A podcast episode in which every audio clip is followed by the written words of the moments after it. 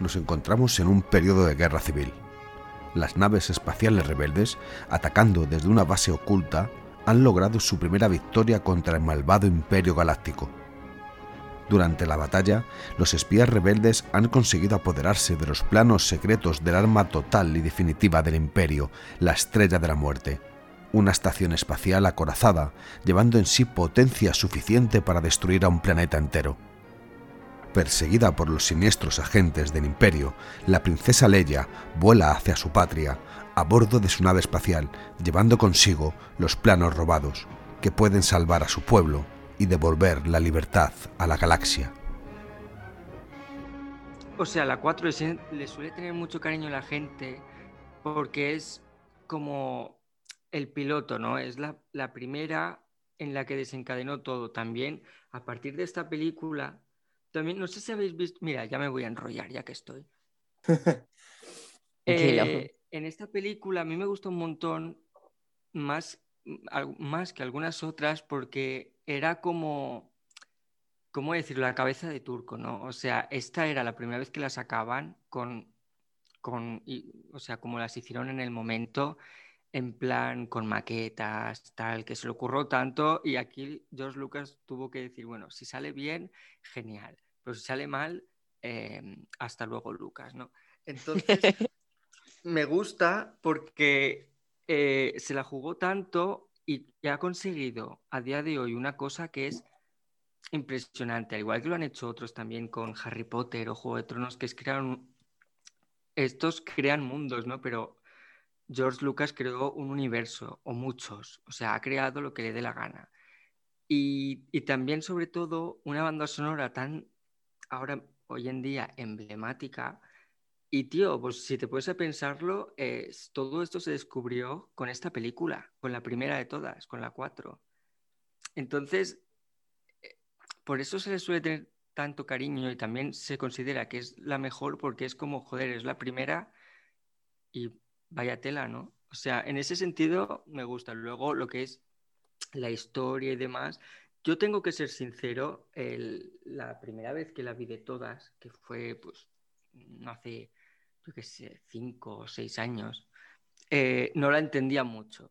Al principio yo, cuando me decían la guerra de las galaxias, yo pensaba, bueno, eh, vamos a ver qué pasa. Sabía, ya sabía que había un Darth Vader, que habían eh, sables láser, pero no entendía mucho la película. Y sobre todo lo de, bueno, eso ya, ya lo hablaremos más adelante, ¿no? Pero lo de Luke y Leia, que son hermanos, pero claro, en ese momento tú no lo sabes. El día que la sacaron tú no sabías nada. Con el tiempo, si tú la ves más tarde, ya lo sabes, aunque empieces a ver la película por primera vez.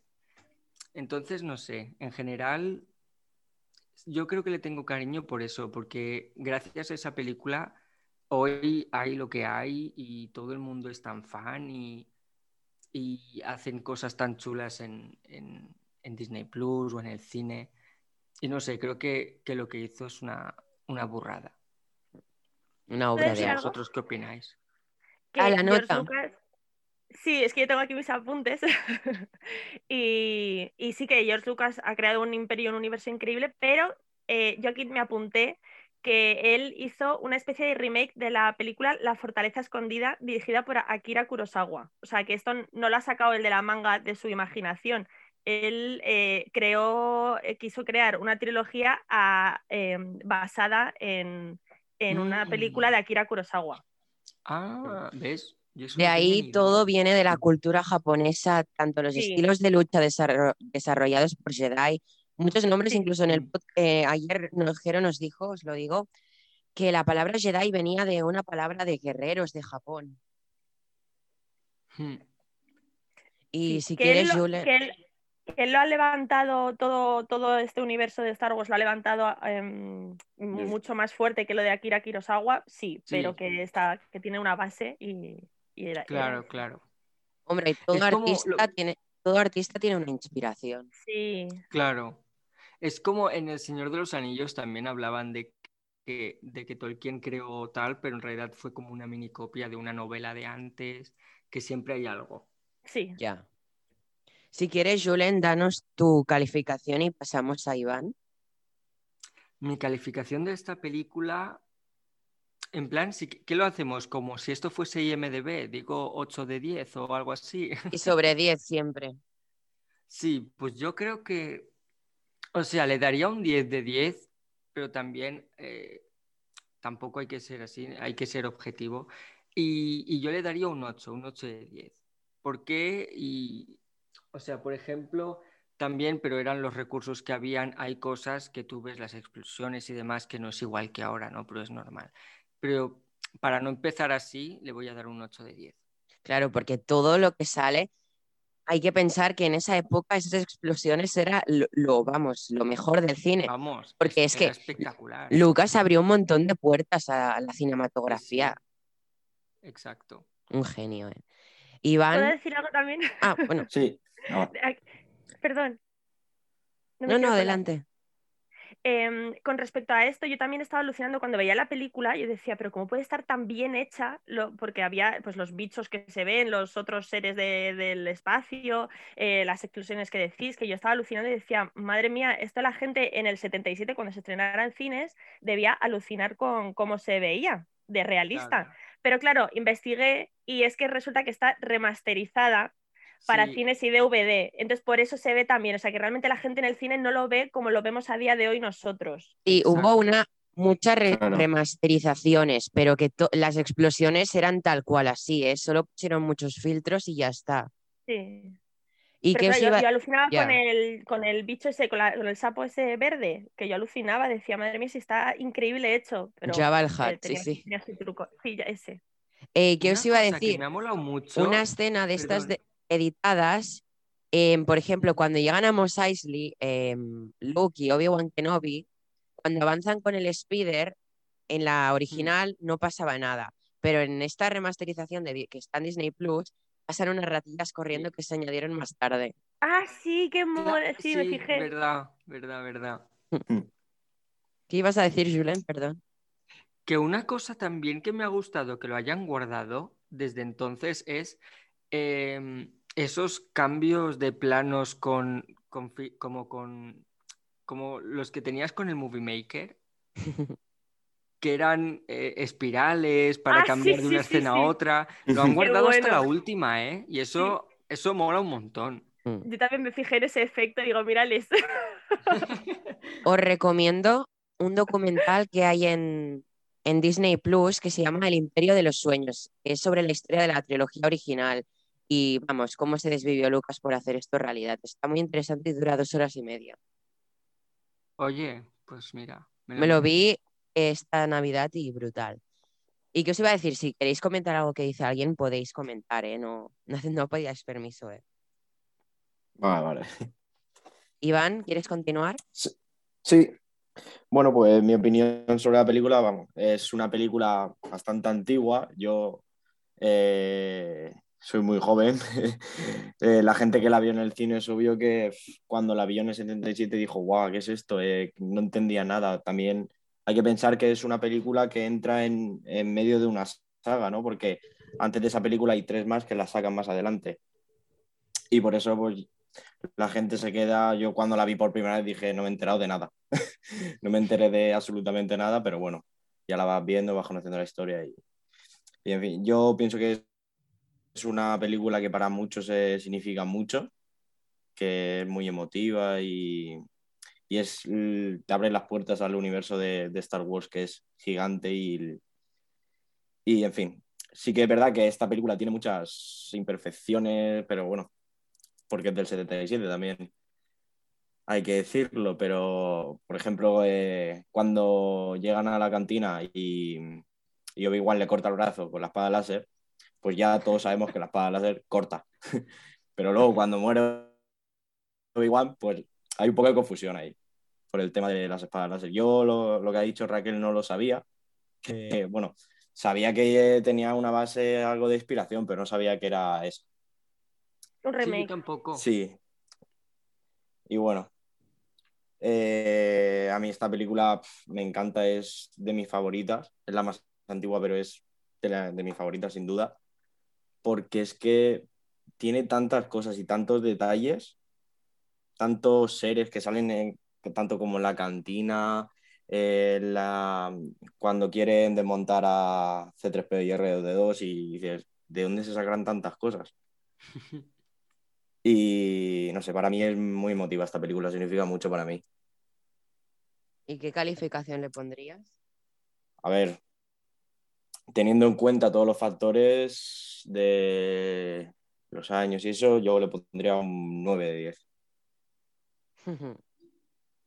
Iván, ¿es muy especial para ti porque eh, con esta peli te hiciste eh, fan de la saga o porque es muy especial para ti? Yo, como ya he dicho, la vi y no me enteré de nada. Y, yo la ves y pues a mí no me gusta Star Wars. Yo la primera vez que la vi no me gustó. O sea, porque no me enteré, básicamente. Pero dije, quiero que me guste. Y la volví a ver, la volví a ver hasta que ya lo entendí todo un poco. Pero era muy pequeño, o sea, a mí me cuenta mi madre que fue al teatro principal a verla por primera vez en el 77, que, que era una pasada, las guerras de la galaxia, no sé qué. Y no sé, me gusta mucho con esto que dices de qué pensaría la gente cuando la veía en el 77, yo tengo anécdota también de, mi familia porque mi madre en el 77 llevó a mi abuela a, ver la película en el cine y mi abuela igual salió horrorizada, no entendió nada, eh, decía que esos bichos tan feos que cómo podían gustar, porque claro, hay como parejas entre, entre la gente de cada especie y entonces mi madre le decía, a ver, para, para el de su especie será bonito. y es verdad que la, claro, la gente mayor que vio esa, que no todo el mundo estaba preparado para la guerra de las galaxias, yo creo, según la generación, según en qué época te pille, a qué edad te pille. O sea que sí, tuvo que ser interesante ver esas películas por primera vez. Cuando no hay tantos referentes, porque ahora nosotros cuando las vemos ya, ya tenemos muchísimos referentes de muchísimas cosas, de muchísimas películas. Pero en aquel momento debía ser, vamos, de hecho, a mí me recuerda mucho eh, la estética que tiene eh, Star Wars eh, en esa época con Dentro del laberinto. ¡Ay! ¡Qué fuerte, Julen! ¡Cásate conmigo! De hecho, creo que, George Lucas también participó con Jim Henson en esa película. es que en mis apuntes tengo apuntado que me, que me recuerda en ocasiones adentro del laberinto. que es, que, Han Solo me recuerda muchísimo a Hogel. La, la actitud esa que tiene de. a, que sí, tiene esa actitud de yo solo pienso en mí, yo solo cuido de mí mismo. Eh, Han Solo solo quiere a Han Solo, ¿sabes? Pues es así, es Hogel solo quiere a, a Hogel. Pues me recordaba un montón en algunas cosas. Sí, sí, a mí también. Sí, hemos tenido la misma sensación. Las marionetas y, cómo están hechos los personajes y tal, también me he recordado bastante. Pues de eso no he investigado, hay que investigar a ver si tiene algo que ver o, sea, Creo que sí, pero no lo sé. Creo que sí, pero no me acuerdo ahora mismo. Pues luego si nos da tiempo lo, buscamos para finalizar. Raquel, ¿quieres continuar con tu valoración antes de que caduque? Quedan siete minutos. Vale. ¿Te da tiempo? Sí, me da, yo creo que sí. Venga, va. Pues a mí la peli me gustó muchísimo porque, claro, yo la vi de pequeña cuando la alquilaba mi madre en el videoclub y, yo no la había vuelto a ver nunca más desde que, pues sí que se tendría que cinco o seis años y no la había vuelto a ver. Entonces, volver a verla, que yo eh, había visto mm, creo que hasta la amenaza fantasma, entonces mis recuerdos estaban muy mezclados, no sabía qué cosas había visto yo pertenecían a qué película.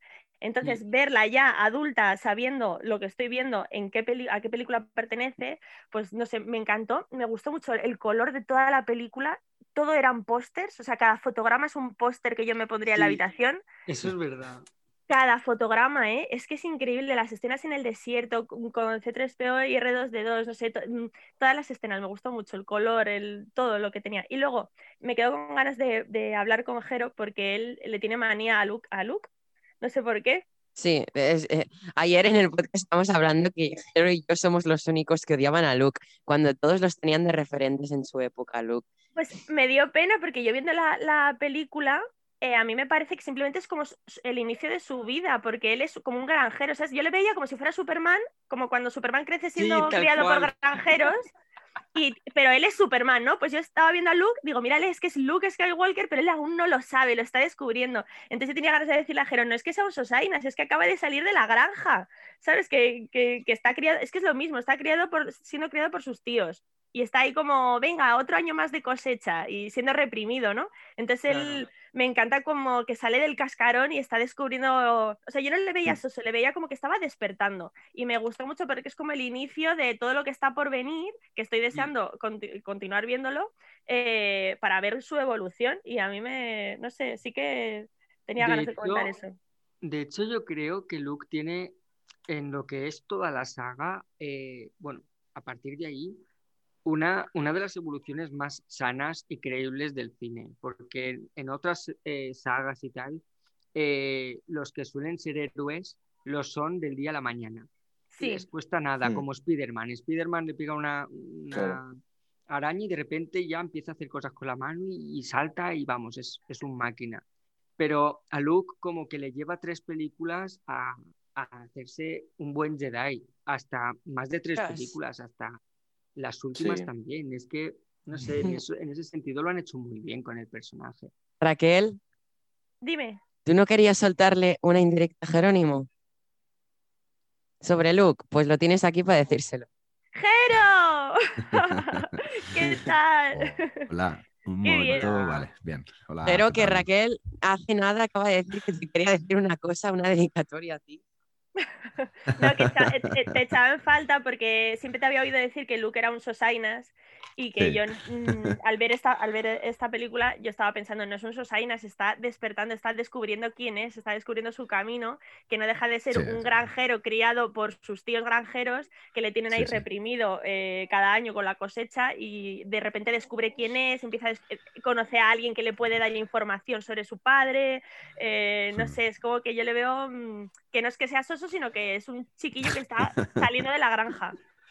Sí, lo, que pasa es que eh, Luke tarda en salir de la granja seis películas.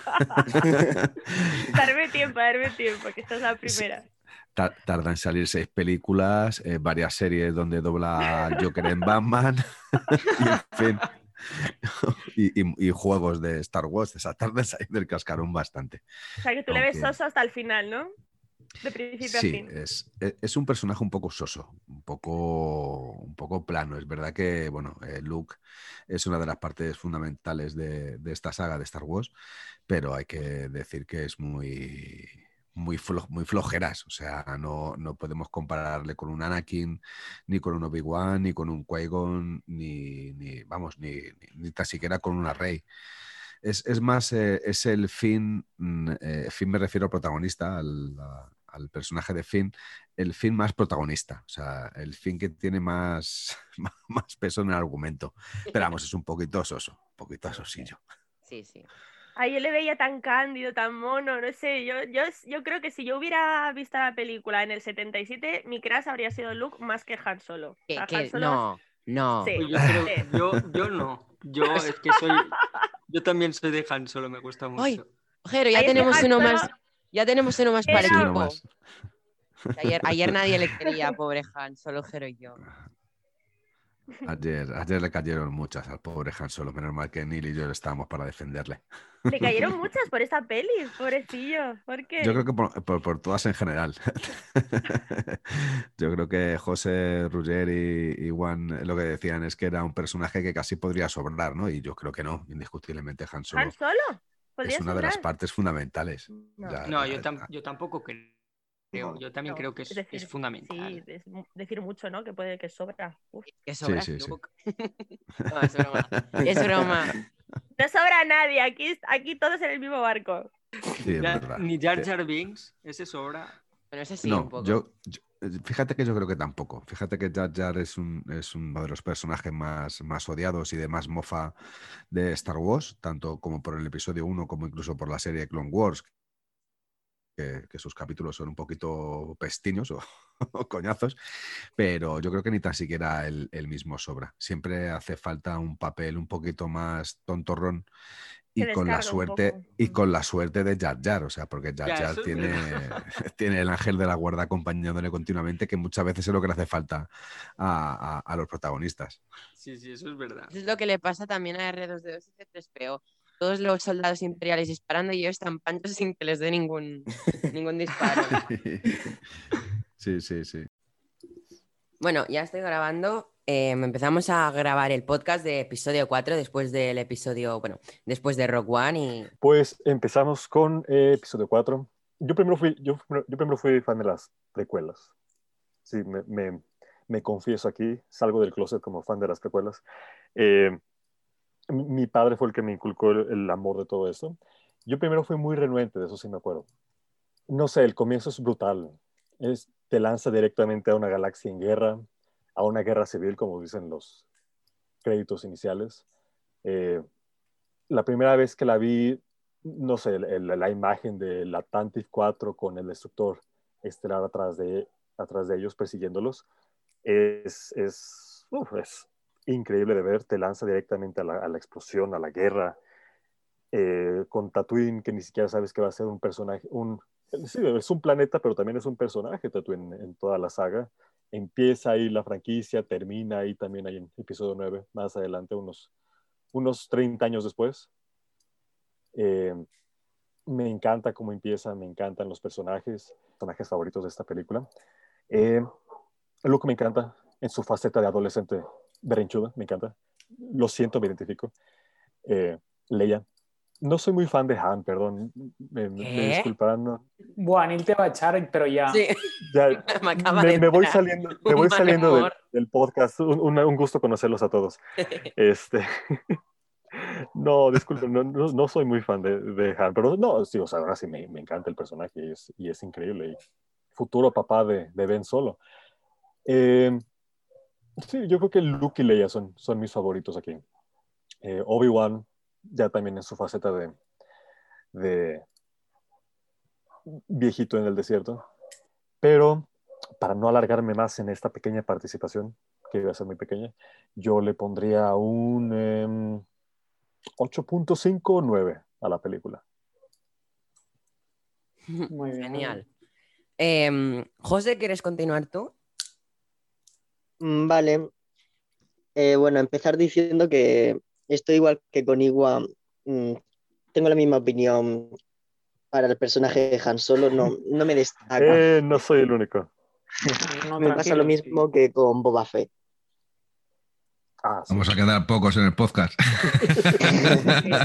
Pero nos quedamos tú y yo, ¿eh? porque a Roger tampoco le gusta Boba Fett. Totalmente. Mi Venga, Han. de- de- continúa, José, perdona. Mi personaje favorito de la película es la princesa Leia. Eh, me encanta su- en su faceta de senadora empoderada. Eh, me encanta ver a Luke haciendo brum brum con la nave mientras ella ya está en la guerra.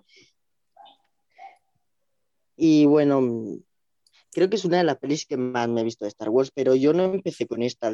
Mm, Lo he hablado antes con Neil y yo empecé con episodio 2 pero esta fue la que me animó más con la peli, porque yo tenía, con la franquicia, perdón, porque yo tenía nueve años y era, o no, siete años, no me acuerdo cuándo empecé. Creo que No con hablemos siete. de años, tío, no hablemos de años, no te preocupes, da igual. Vale. Em, y era como tanta política. No, no me acabo de gustar episodio 2 y 3, porque la 1 sí que me la pasé de largo porque mm, a la media hora me aburría mucho. Pero ya Oh, esta pues me ¿no? gustó bastante. Y ya fue la que me animó a verme la saga entera y me, me ha convertido en el fanático que soy. Y mm, bueno, no sé qué más decir. Me gusta bastante aunque eh, sí, Vader no se ve tan, tan, tan grande como se verá más adelante, como ha dicho igual, aquí se ve un villano más plano. Aparte se ve ¿eh? sucio. Cuando me pasó mucho que la he vuelto a ver y digo, coño, si la primera peli Vader es una mierda. Así de claro lo digo.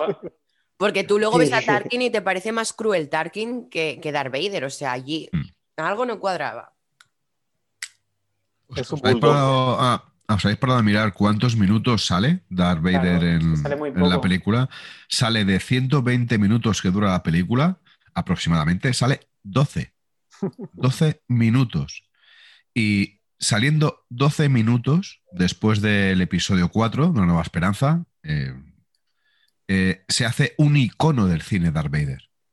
Se hace uno de los malos malísimos del cine de por aquella época. Después de salir solamente 12 minutos. Bueno, ahí lo dejo. Sigue, José, perdona. Y bueno, por ir acabando, mm, le doy un siete y medio. Perfecto. Y, y ya está. Roger, Vale. Eh, bueno, yo también me apunto, ya lo sabéis, al club de Han solo está sobrevalorado. Y pero bueno, ya, ya lo sabíais. A ver, claro, yo creo que siempre hay que ver esta película pensando, contextualizando en cuándo salió, en el año que salió y, y- y la situación, el cómo era el cine hasta ese momento, qué tipo de películas había, qué tipo de películas triunfaban y te montan este western espacial Ópera espacial.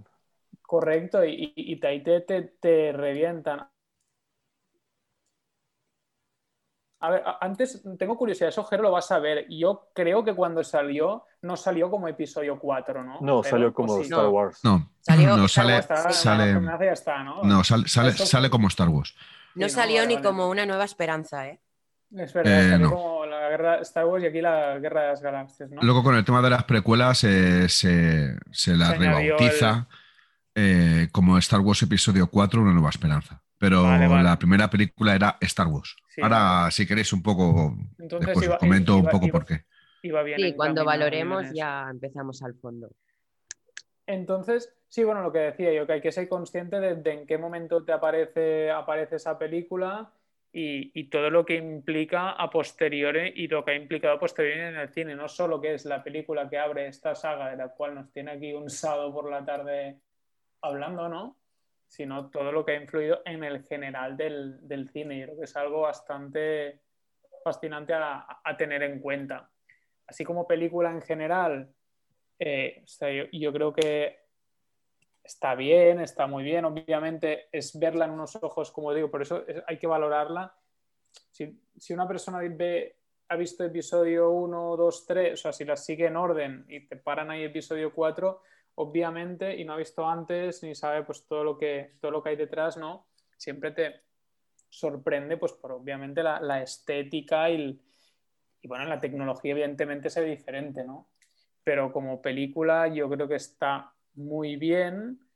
Eh, antes, si podemos hablar de personajes favoritos, claro, yo, para mí, sin duda, mi personaje favorito es, es Ben Kenobi. O sea, a mí, pues que a mí Luke siempre me parece un poco tontito, lo siento. Eh, es tonto.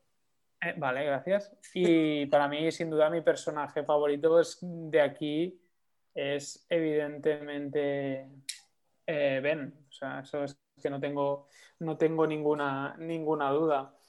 Eh, Vader, bueno, yo creo que Vader aquí es como te lo plantan ahí, eh, impone mucho en sí como, como, físicamente por su envergadura, por, su, por, el- por la máscara, por ser todo negro, a pesar de salir poco, em, bueno, digamos que su presencia se hace notar, ¿no? Entonces es como lo que dice Jero, ya solo con ese poco tiempo en pantalla se ha creado ese villano y, obviamente de, de ese acogimiento imagino que se deriva toda la, toda la, la importancia que viene posteriormente. Es decir, yo creo que la peli en sí está muy bien en cuanto, sobre todo, como digo siempre, teniendo en cuenta cuándo salió. O sea, no, no creo que sea eh, ideal compararla con las otras y más buena, no sé qué. O sea, está claro que una, una cosa que yo creo que es importante decir es que la mayoría de gente, no, no todos, eh, pero su, su saga favorita es de, de- la serie de Star Wars es normalmente con la que ha empezado, que no siempre, pero muchas veces coincide. En mi caso, mi saga favorita es episodio 1, 2, 3, pues porque antes hablábamos de edad, ¿no? Yo, yo mm, la primera película que vi en cine de Star Wars fue La amenaza fantasma y yo antes, yo creo que las había visto, pero antes, pues yo no sé, no me acuerdo mucho de mis pelis de antes de los 8 años, ¿sabes? Entonces, a pesar de no ser mi- ni mi película favorita, ni mi top 3 de películas, ni top, bueno, hasta a lo mejor sería en el top 5, ¿no? Es, sin duda es una peli que nos abre un mundo y ya solo por eso, solo por ser la primera, la voy a puntuar, soy, no, no os la voy a puntuar como película, pero si la puntuara como película sola, la nota sería otra, pero por ser lo que implica, no, no me parece, me parece muy, muy cabrón, digamos, puntuarla por debajo de un 9 por todo lo que implica, porque sin esa peli no estaríamos nosotros aquí, así que yo la puntuaré como un 9, a pesar de que como película sola no sería esa puntuación. Y ahí Ole. lo dejo. Ese Ole. crítico de cine. Ese cabrón. Jero, dejo. eh, con tu permiso, si me dejas a mí antes decir unas cosillas y luego pasas tú. Sí, sí, sí, totalmente tiene mi permiso, Neil. Yo, sinceramente, Totalmente tiene mi permiso. Em, Tira, sí. eh, esta peli me encanta y yo, bueno, yo digo la nota ya directamente. Yo como Roger le pondría un 9, 9, coma poco, ¿sabes? Eh, no le pondría el 10, evidentemente, pero sí. Y lo que iba a decir es que sí, Luke me cae fatal. Desde que vi esta peli, Luke me cayó fatal. Y ya cuando vi que había un trío, un triángulo amoroso entre Leia, Luke y, y Han, pues yo ya pensé que era Leia y Han, antes de saber lo que pasaba. Porque me caía mal Luke, así de claro lo digo.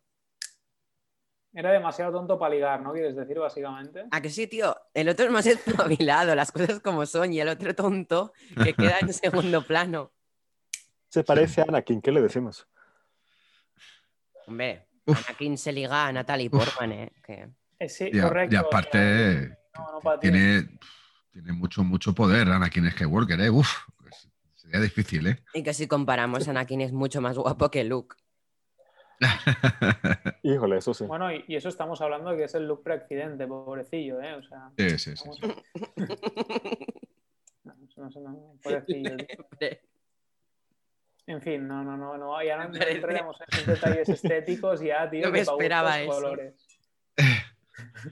Pobrecito Mark Hamill. Desde aquí, que seguro que nos está escuchando, un abrazo muy fuerte, Seguro. Mark. Espero que algún día puedas intervenir en nuestro podcast y, y explicarnos. Se pone guapo a partir del episodio 5. Madura. Ah, eso sí. No, y además Continúa. Continúa, Neil. nos introducen ese Continúa, Neil. planeta que es Tatooine encima, no, Tatooine que nosotros queremos tanto ese planeta. Y pues nada, Jero, te doy la palabra, que yo para opinar no soy muy bueno. Sé más criticar que opinar de una peli. bueno, Tu califica- Ah, no, ya le diste calificación, ¿verdad? Sí. ¿Personaje favorito, Neil? em, en esta peli, Han. O sea, pero a ver, te voy a hablar. Desde que vi la peli desde un inicio, mi personaje favorito era Leia, Ya está, ¿no? Ya. Leia un poco Han. Pero luego, al ver toda la saga, valoré más a Han y Han es de mis personajes favoritos. No el único, pero muchos. Porque es muy difícil triar en uno en un universo que hay miles de personajes. sí, sí, claro. Y te cedo la totalmente de palabra. acuerdo. bueno, pues, eh, ¿qué decir de esta película, no? El comienzo, el inicio, el, el- el futuro. El futuro estaba en ese momento. Es una, es una película que se estrenó, como bien sabéis, el 25 de mayo del, del 77. Eh, como antes decía Ruger, ¿no? De- del- sobre el cine que había en, en esa época. eh, tener en cuenta que Star Wars, por ejemplo, competía con películas como, como la, la ópera prima de David Lynch, de La cabeza borradora, eh, que incluso, fijaos, fue, fue tan aplaudida por la crítica, incluso que le tenía eh, loco a, a George Lucas, que incluso se dice que llegó a proponerle que David Lynch dirigiera El Retorno del Jedi. Eh, Entonces sí que a mí se me hubiese explotado la cabeza una película de Star Wars dirigida por David, David Lynch, Lynch, imaginaos, sí. ¿eh? Imaginaos, ¿no? Eh, con películas como Encuentros en la tercera fase de su amigo Spielberg, una película grandiosa de- del género ovni, y o como la segundo, la- el segundo largometraje de, de Cronenberg que se titulaba Rabia, que la verdad es que la película es digna de ver y está bastante bien, ¿no? Eh, es una película que, como te decía al principio, Ruger fue, fue llamada Star Wars, aunque luego con el tema de precuelas y todo fue rebautizada como Episodio 4, Una Nueva Esperanza. Es, una, es, es la primera de, de- una trilogía que al final se convirtió en un icono del cine. Eh, y se convierte en un icono de cine por muchos motivos. Ya sea por sus personajes, ya sea por su, por su propia historia, que tiene un peso importantísimo. Eh, por lo que al final, después de mm, muchísimos años, más de 40 años, eh, significa lo que es eh, Star Wars eh, para, para todo el mundo. ¿no? Por la creación de los efectos especiales que en aquel momento fueron pioneros, revolucionarios, fueron innovadores. eh, no sé, por, muchísimas cosas se convierte en icono, de, icono del cine. Hay que también recordar que ha sido la única película de Star Wars que ha sido nominada al Oscar como mejor película, ¿eh? es, aunque luego al final no se lo llevó en, ese año. Eh, tenemos personajes muy carismáticos, muy importantes. Ya no solamente tenemos a Luke Skywalker y, a la princesa Leia, incluso Darth Vader, que como decía antes, solo sale 12 minutos. Tenemos a Han Solo, tenemos a Chihuahua, ese gran olvidado de la saga Star Wars y creo que uno de los que mayores peso tiene de toda la saga. Tenemos a R2 y a C3PO, eh, Arturito, como, como lo, llaman en Cruzando el Charco, ¿no? Eh, dos droides que, son un ejemplo, no, sé. Eh, hay que decir que para estos dos droides, estos dos personajes, tanto R2 como C3PO, eh, George Lucas se inspira en, una película de, Akira Kurosawa, de La Fortaleza Escondida, ¿no? En, esos papeles que hace de Tajei Matashichi. Es una. también es muy buena película por si queréis verla, de Akira Kurosawa. Eh, hay que mirar un poco el contexto de la película, el por qué George Lucas al final decide rodar esta película.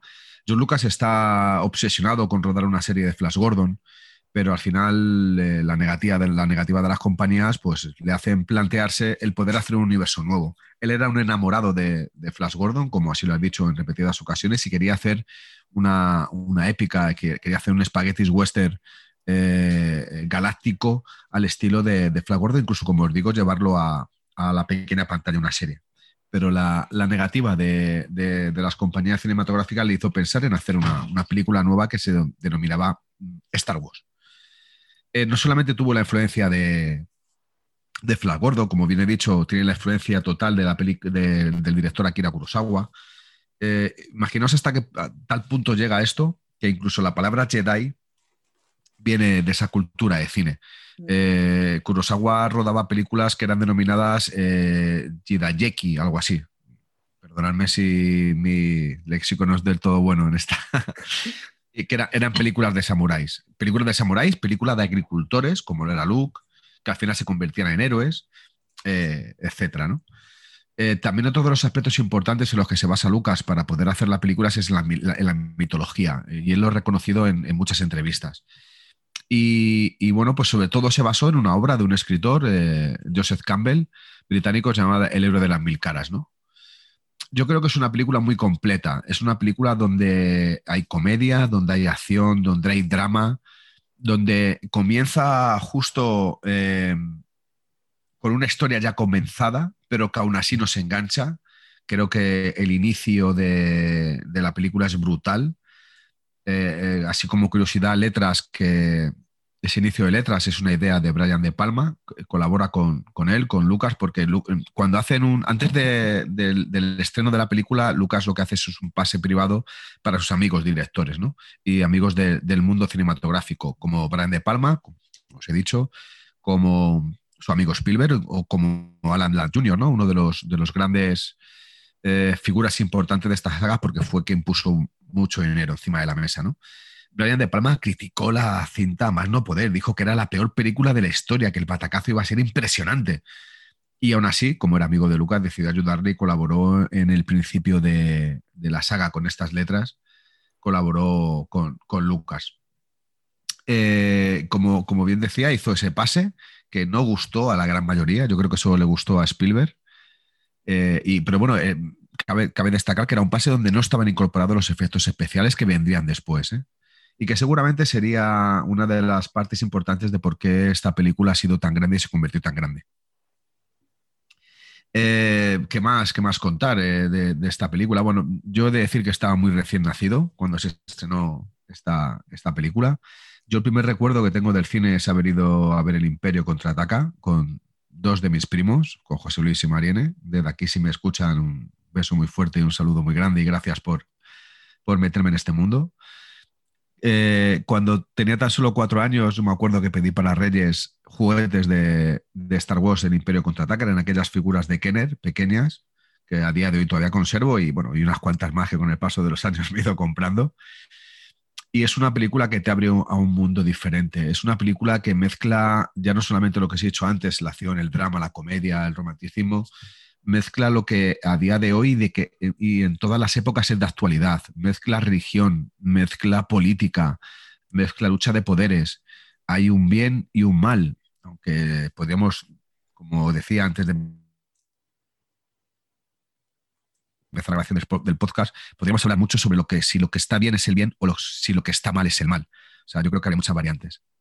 Y, al final, eh, una película que estaba predestinada a ser un fracaso total en taquilla, es una película que recauda en el mundo más de 700 millones de dólares de aquella época. ¿eh? Ahora estamos hablando de una época donde ganan miles de millones en una buena película en taquilla, pero de aquella época fue la, película, era la película más taquillera de la historia, hasta que años después eh, creo que fue Spielberg con ET la que desbancó a esta, a esta película de, una nueva esperanza de Star Wars. Yo le tengo mucho cariño a esta saga. Eh, mi vida ha sido siempre un vínculo total con, Star Wars en, muchas cosas. A través de Star Wars he conocido a gente tan, tan maravillosa como vosotros. A través de Star Wars he podido disfrutar con, gente de, mi familia en el cine en momentos espectaculares. Eh, tanto las precuelas como las secuelas de después han sido una quedada general de, familia para poder ir a verlas y todo porque yo eh, quería que, ellos compartiesen ese momento también conmigo, que era muy especial. Mi sobrino con, con 20 años es, es una máquina de, también de Star Wars, le encanta Star Wars y eso, bueno, seguramente la haya mamado de mí. Y yo sería muy responsable por mi parte si la puntuación que le diera a esta película fuese inferior al 10 para mí no es la mejor película de Star Wars, la de esta nueva, una nueva esperanza, pero para mí es un inicio, es un comienzo, es, el futuro de aquellas y es el futuro de hoy.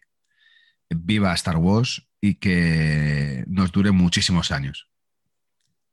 Ole. Qué final tan poético, Jero. Madre mía. este no sabe lo que le espera, aún no ha visto el Jero. Jero filósofo. Jero, es el poeta del equipo, ya te digo. sí, yo. Entonces, eso es. Ya, ya veréis el reverso tenebroso. Hay que meter la promo aquí también. Sí, sí, sí, sí. Yo creo que es un proyecto, un proyecto muy bonito, muy, no sé, que me llama mucho la atención. Es un triple proyecto, porque no solamente eh, yo formo parte de una, pequeña parte, que es el reverso tenebroso, Ruger tiene otra parte y Neil tiene otra parte. Que aunque esté Neil oculto ahí de tapadillo, en primicia yo lo digo, Neil prepara su parte. Es básicamente. Yo no, no puedo desvelar nada más, pero, pero creo que es algo que os va a gustar espero que os guste ¿eh? y espero que os guste a todos los que escucháis este podcast, que cada vez espero y ojalá que seamos más, y a todos los que participamos en este podcast, que os guste este, este proyecto y que poco a poco todos y cada uno de los que participamos nos vayamos sumando con más ideas y con más pequeños apartados que, al final eh, hagan que toda la gente que escucha este podcast disfrute sobre el universo Star Wars. Correcto. Para los que no sepáis y nos estáis escuchando, eh, está un proyecto eh, de, contenido original de Conexión Tatooine que está preparándose por Jerry y por Roger. Estamos como en preproducción y será una serie de unos 13 capítulos donde ellos os adentrarán en los caminos de la fuerza y tendréis que elegir a través de muchos episodios, muchas lecciones que os darán ellos si preferís el lado oscuro, preferís la luz, queréis ser un Jedi o queréis ser un Sith. Y de momento, próximamente, no tenemos fecha de estreno, pero ya estamos trabajando a máximo para que salga a la luz pronto. Sí, señor. Esa improvisación. perfecto, Neil. Me, ha puesto la piel de gallina, ¿eh? Me ha quedado bien. Me, he emocionado y todo, tío, con esa explicación. Hay que decir que me siento una presión de que me salga ahí bien el tema, ¿eh? Porque sé lo que hay cocinado por el lado de mi amigo Jero y me tengo que cuadrar ahí bien pero bueno, bueno, yo creo que es algo que, como bien han dicho aquí mis amigos, os, yo creo que, va a gustar a la gente y creo que es algo que es interesante que, sepamos ¿no? los, dos puntos de vista y, ahondar en ciertos personajes de cada lado que desgraciadamente o no ha habido ese tiempo o no han tenido ese tiempo en pantalla o en serie que realmente merecen tener. Totalmente. de acuerdo. Y también aparte de, del reverso tenebroso y los Kyber Days se está cociendo, se están creando los pilares de otro próximo proyecto de contenido original que no puedo- ah, por el momento no diremos nada, pero se vienen cosas guays. Y a su debido tiempo, tiempo, perdón, eh, saldrán cosas chulísimas. Sí, sí. Una cosilla que os quería comentar, eh, no, Sí. vale, dejarme acabar de opinar porque es largo la conclusión. Em, se nos da una batalla que es entre Darth Vader y Obi-Wan, em, que se nos da una batalla un poco sosa entre ellos dos. O sea, eh, si Lucas Sí, hubiera pero- sabido todo lo que estaba, lo- todo lo que iba a cocer después, hubiera hecho una batalla más épica. Cosa que desemboca a bueno, que en la serie de Obi-Wan Kenobi podremos ver la verdadera batalla con un Obi-Wan Kenobi más joven y mejor que la de Mustafar, creo yo. Hostia, mejor que la de Mustafar estamos hablando para mí, para La mí sin duda es la mejor, o sea, para mí es la mejor escena, es mi escena favorita de toda la saga. O sea, de todo es mi escena favorita, sin duda. Y, y, la, y la mejor batalla, tío. O sea, es que, que batalla- Para que mí, no me, que me digas, la batalla del retorno al Jedi, tío, va, hombre, va. No, Qué no, mierda no, de batalla la de Maul, Endor. Cortagón y Maul. Bueno, hostia, sí, pero Me encanta. Sí, Park. pero hablamos del, hablamos del, del punto también, yo creo, emocional que tiene la batalla episodio 3. O sea, creo que el, el punto emocional es diferente. Lo interesante, ya llegaremos, Bueno, pero lo eh, interesante de la de episodio 1 es que ves que Obi-Wan saca rabia. Supuestamente los Jedi rabia como tal no deberían tener. Y ojo que cuando le matan Es, al, es- cuando le matan al maestro, ahí ese, ese McGregor le saca bastante, bastante rabia. Mira, Roger, te voy a confesar Todos tienen su lado oscuro. Hasta Ezra. El otro día revisioné, porque me dio la gana, el episodio 3, que nunca lo había revisado como lo revisé el otro día. Y he de admitir que me- ahora me como mis palabras anteriores, pero es de las mejores en toda la saga. No la mejor, de las mejores. Para Porque mí es la 1. valoré la declaración de la Orden 66, eh, la batalla de Mustafari. Es muy buena película, las cosas como son. Después de la mierda del ataque de los clones, A ver, pero Eh, ojo, eh, ojo, ojo con esa batalla con todos los Jedi en pantalla, es en Geonosis, ¿no es? sí. Que, a ver, Sí, pero es, es- es la peor película de la saga, es el ataque de los clones. Porque es, es un batiburrillo. Creo que lo hace demasiado Bueno, rápido. Entiendo Creo que, que. cuando, cuando hablas de la peor película de la saga es porque obviamente no tienes en cuenta, ya, ya has sacado del canon las secuelas, ¿no? Supongo. O- No, no, no, no, no, no la saco. Yo creo que yo creo que ya he dicho bastantes veces que tampoco le tengo tanto asco a las secuelas, por eso que son las pelis mierda, a veces lo digo, porque son las únicas películas que igual que a ti, Roger, eh, las precuelas te llevaron al cine a descubrir la saga, a mí estas son las Claro, únicas claro. que me han podido llevar al cine, a, de- a disfrutar en pantalla. Por favor, pongamos en un altar la figura de Kylo Ren. Es el personaje que más evoluciona de toda la saga en tan solo Eso tres sí. películas. O sea, Pero es no una sé, evolución magistral. increíble, pero le tenéis mucho asco a Rey Sky, bueno, Rey Palpatine. No, no, no, eh, No, ¿qué va? No. El Rey me parece un acierto, incluso. Incluso el ah, regreso de bueno. Palpatine. Pero, pero el personaje de Kylo es el que le da peso a la, a la película. Para mí, los, los- la, trilogía nueva.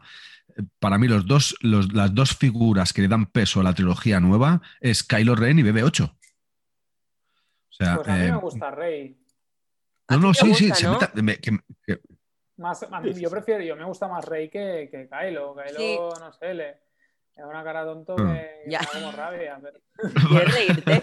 Cuando fui a ver episodio, episodio 5, sí, no, qui- eh, espera, coño, ¿qué digo? O sea, no Ocho. tiene cara de malo ese tío. Sí, no cuando sé, voy, fui a ver El despertar de la fuerza, Ah.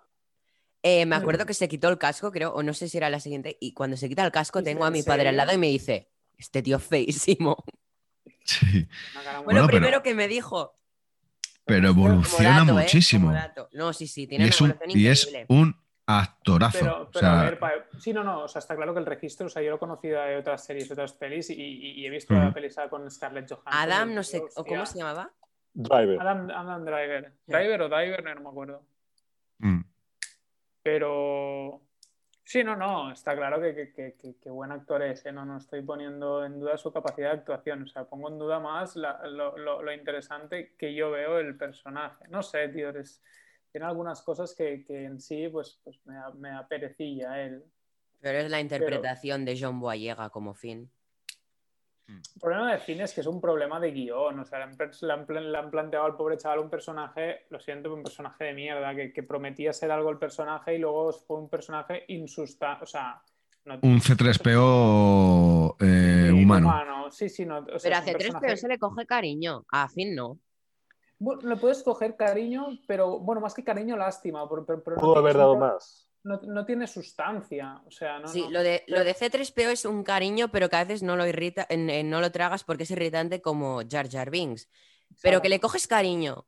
Porque aparece Sí. desde la primera peli y tú le coges cariño. Quizás yo le cojo más cariño a Arturito, a R2D2, porque quizás No es menos, eso de llamarle Arturito, tío. menos, menos irritante. Sí, no, el problema de Finn es, es- es un. No sé, no tuvieron un personaje que yo creo que te, plantearon que tendría una importancia o te hacían pensar que podría llegar a tener una importancia que nunca se dio. Entonces, de ahí, de ahí el, el- el problema con ese personaje. Que si tú planteas un personaje en algún momento o, o- o das a entender ciertas cosas que, que luego, no sé, nunca, nunca se acaba nunca acaba, es un personaje que nunca acaba de, de- de explotar, ¿no? Haciendo un símil futbolista, yo lo vería como, como yo qué sé, no sabría cómo cuál decirte, pero ese típico futbolista que te veía un, un Bojan del Barça, ¿no? De esos que, que se supone que en algún momento va a explotar y, y- y luego acaba siendo un chuflo, Mm. a, mi, a, mi, a mi opinión, ¿no? Entonces... Pero, pe- pero no quita con que el, el caballero Boyan haya metido goles muy importantes para el Barça cuando estaba. Por lo que, Sí, sí. por lo que también te puedo decir que eh, eso no quita para que Finn sea Ya, un personaje que tiene en momentos puntuales de la trilogía partes muy Por- por- importantes. Claro, por eso te digo que, es, que, que al final es un Boyan que, que, bueno, hace su aparición y tal, o, Mm. y tal, pero nunca es. Te lo, te, lo, te lo empiezan a plantear como un personaje con una. Hasta te empiezan.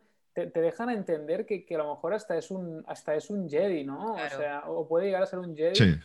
Que Mm. luego, bueno, te sale esa, esa, esa- esa- ese guiño, ¿no? En la peli esa de Lego que, que ya comentamos, Sí, sí. especial Navidad, pero, en realidad. Qué buen podcast aquel, eh. pobrecillo, es- es divertido. Eh, Pero- fuera pero- coñas, que me lo pasé súper bien, ¿eh? Sí, No, sí. eh, me pasé mejor viendo, la verdad, haciendo el podcast que viendo la película. No, no, no.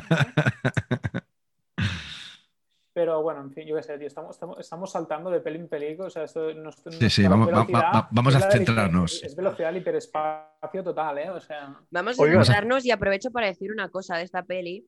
Y es que en YouTube hay vídeos muy buenos de.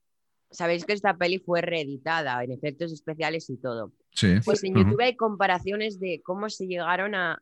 O sea, las comparaciones de la original con todos los retoques que se ha hecho.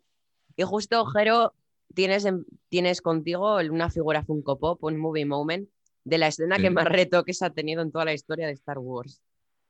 ¿cuál- cuál Sería la de, la de Grido y Han, que si uno disparaba antes, otro después. Ah, sí, eh, yo leí algo de una cabeza torcida o algo así. No, no, no- La de Han hace un movimiento raro con el cuello. Pero en la Sí. versión nueva o en la de siempre. No, en la nueva. En la nueva, la nueva. Pero, pero eso, o sea, ¿cómo, cómo le hicieron el- la reedición de eso? O sea, que, le- que por puro CGI le, le cambiaron el gesto. Eso es lo que, o sea, ¿por qué? No entiendo. No sé, la peli ha sido reeditada. Pero Sí. yo puedo entender Cuando- que, re- que cuando llegan a- láser, pero en cuando cambio las explosiones no las reeditaron porque siguen siendo bastante... Cuando llegan a Mos Eisley, a, Sí. a Tatooine en Mos Eisley, em, an- cuando avanza el, ahora no sé, el vehículo donde van Obi-Wan y Luke, que van a entrar, Lance, Lance Speeder. sí, en la reedición añadieron unas ratillas corriendo. ¿Por qué, tío? O sea, ¿cuál, cuál Son es la detalles. necesidad? Y Jabal Hutt también ha tenido retoques en esa peli, ¿eh? Que si una Pero- marioneta, Sí, la. Los retoques, bueno, para retoques también lo- nos ponemos en las de. En la- las retoques, de, sé que ya todas las pelis han sufrido, ¿no? Retoques, porque el, Mm. Yoda ese que hemos visto a siete Yodas diferentes ya, entre retoques de unas pelis y otras. Mira, yo he de decir que soy fan del Yoda marioneta, que el Yoda de las precuelas, que es CGI malísimo, fatal. Pero, pero, pero, pero hubo uno, o sea, cuando lo grabaron fue en marioneta, ¿no? Pero luego en la Sí, sí, sí. reedición de episodio 1, 2, 3, lo- o, al, o pasar de no sé qué, lo hicieron ya con, no sé por qué, con... Yo, yo, creo, yo creo que era una marioneta con diferentes texturas. O sea, lo que utilizaron es las imágenes de la marioneta, pero como para darle un aspecto más, más, más vivo, ¿no? El movimiento más fluido. Porque en, en las primeras películas tenía un movimiento eh, muy característico de las marionetas. Yo creo que una, una de las partes, eh, por así decirlo, un poco negativas de lo que es la saga de Star Wars es el, el utilizar muy mucho los efectos especiales. Creo que han sobrepasado el tema de los efectos especiales. Y, y creo que esa magia de la marioneta de la trilogía antigua de Yoda, creo que le daba ese aspecto, eh, ¿cómo decirlo?, más humano, al fin y al cabo, Por- más natural, por, ¿no? por eso no, le no- hicieron a- no digital. Al, al nuestro amigo Grogu. Correcto, eh, lo iba a soltar. Que en The Mandalorian, Favreau y Filoni eh. querían que se usara el método marioneta para representar la verdadera esencia de Star Wars. Sí, pero bueno, eh, también tener, tener en cuenta una cosa, no es lo mismo una marioneta del año 70, Claro, finales de los claro, 70, que una marioneta de- de- 2020. del año Que la- 2020, que la ¿no? llevan en- 2019. Que, por ejemplo, la, la primera marioneta de Yoda está manipulada con Mm. cables y Baby Yoda tiene como Claro. siete personas controlándole en robot. Y un Sí, sí. Es, es heavy, ¿eh? Super, vamos, la, la- la tecnología avanza, ¿no? Y, y- y si hay que poner en alza una de las, de, de las partes eh, fundamentales de la trilogía original, es eh, aquellos efectos especiales que nacieron de ellos. O sea, eh, es- era algo innovador, era algo nuevo, fue algo magnífico.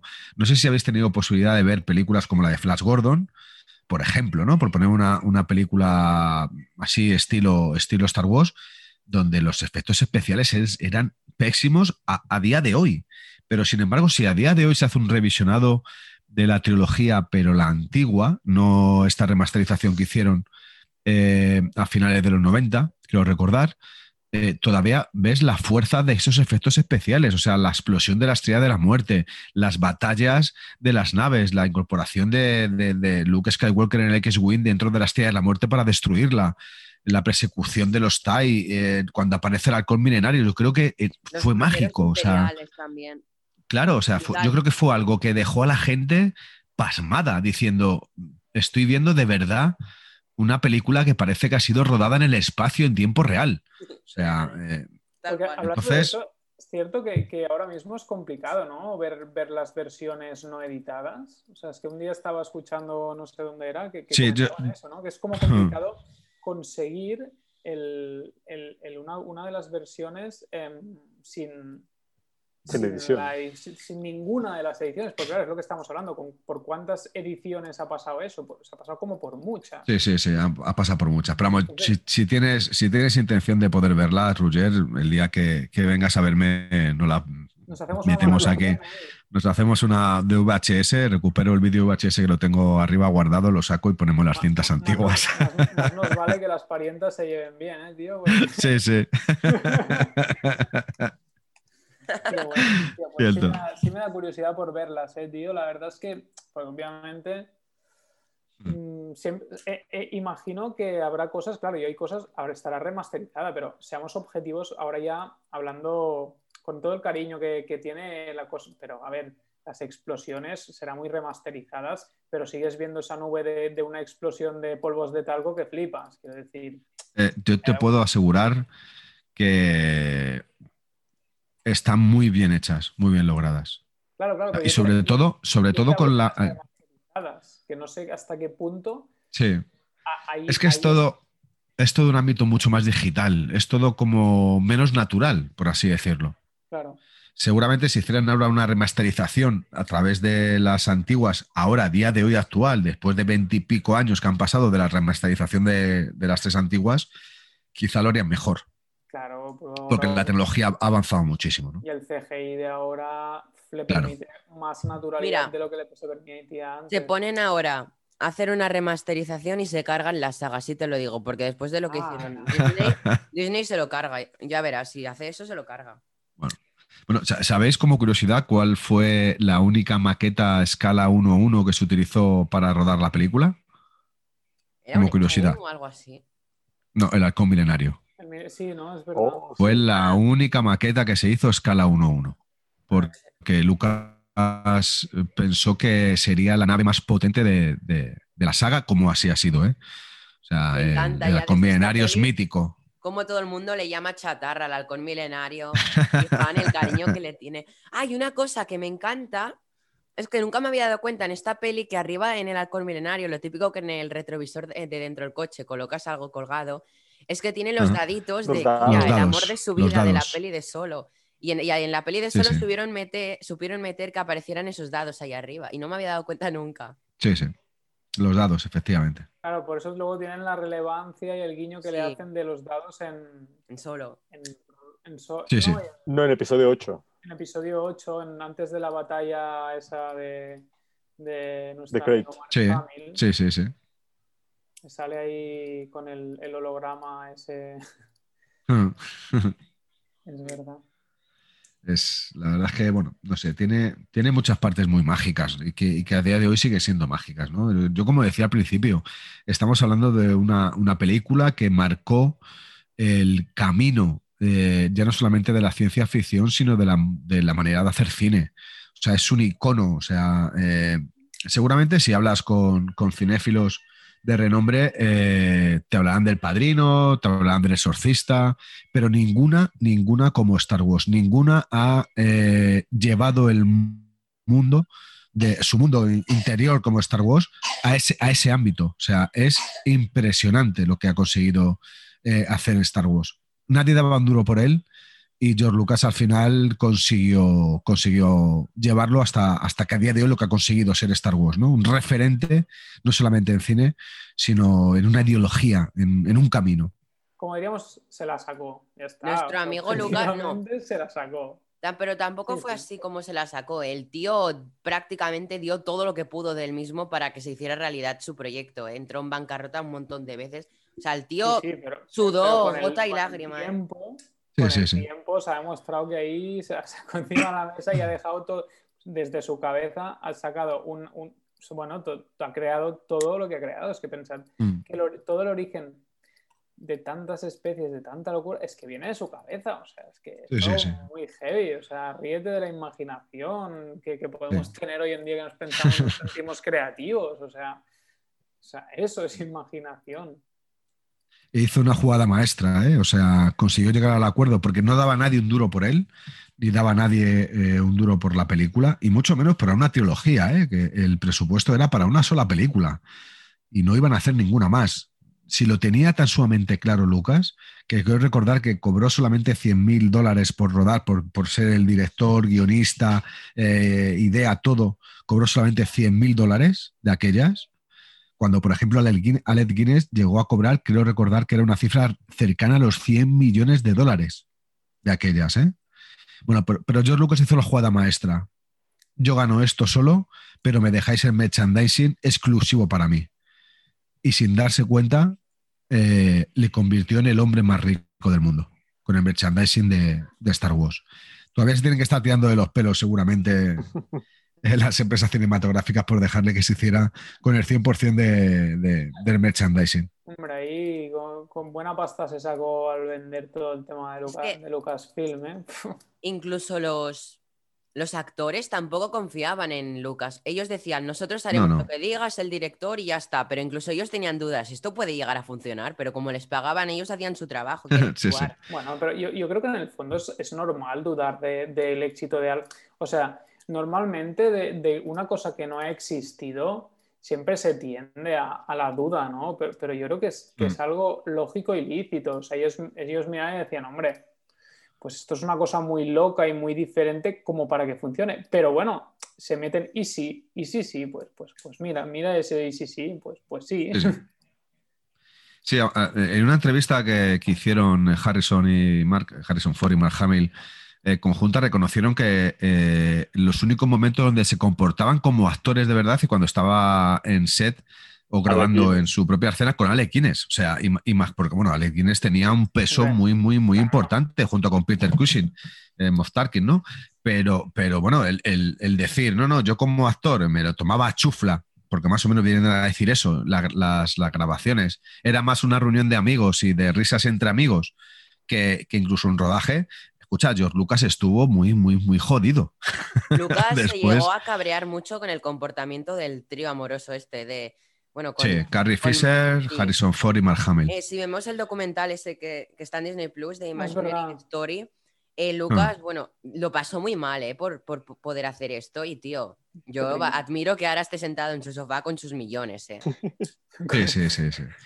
Y luego tenías, por, por otro lado, al, al gran Alec Guinness, que, después de rodar una película como esas, cada vez que se sentaba en un plató o hacía una entrevista sobre Star Wars, despotricaba de esta película, eh, que incluso decía que la borraría de su filmografía si pudiera, que era un personaje plano, un personaje sin fuerza, que, vamos, que sido, había sido la peor película que había rodado en, su vida, ¿no? Entonces, bueno, y, luego tenías los, datos como que, que, al final pues todos se conocen, como que Peter Cushing, eh, Moff Tarkin, se negaba a ponerse las botas de, Imperial en, el rodaje de las escenas. Si os fijáis, no hay ninguna escena que se le vean las botas, porque iba con pantuflas. O sea, eh, luego tenías por otra parte al personaje de Vader, eh, al personaje de Vader que se negó miento, se negó a hacer de Chihuahua, porque cuando le, le, contratan es para hacer de Chihuahua, que cuando se entera que le van a poner una máscara y que va a estar toda la película con la máscara de Chihuahua de pelo, se niega en rotundo después de firmar un contrato y, en pleno inicio de rodaje a, ser de Chihuahua. George Lucas le da la vuelta y le promete eh, cambiar de personaje, le da un Darth Vader y le promete que no lleva máscara. Cuidado, no casco.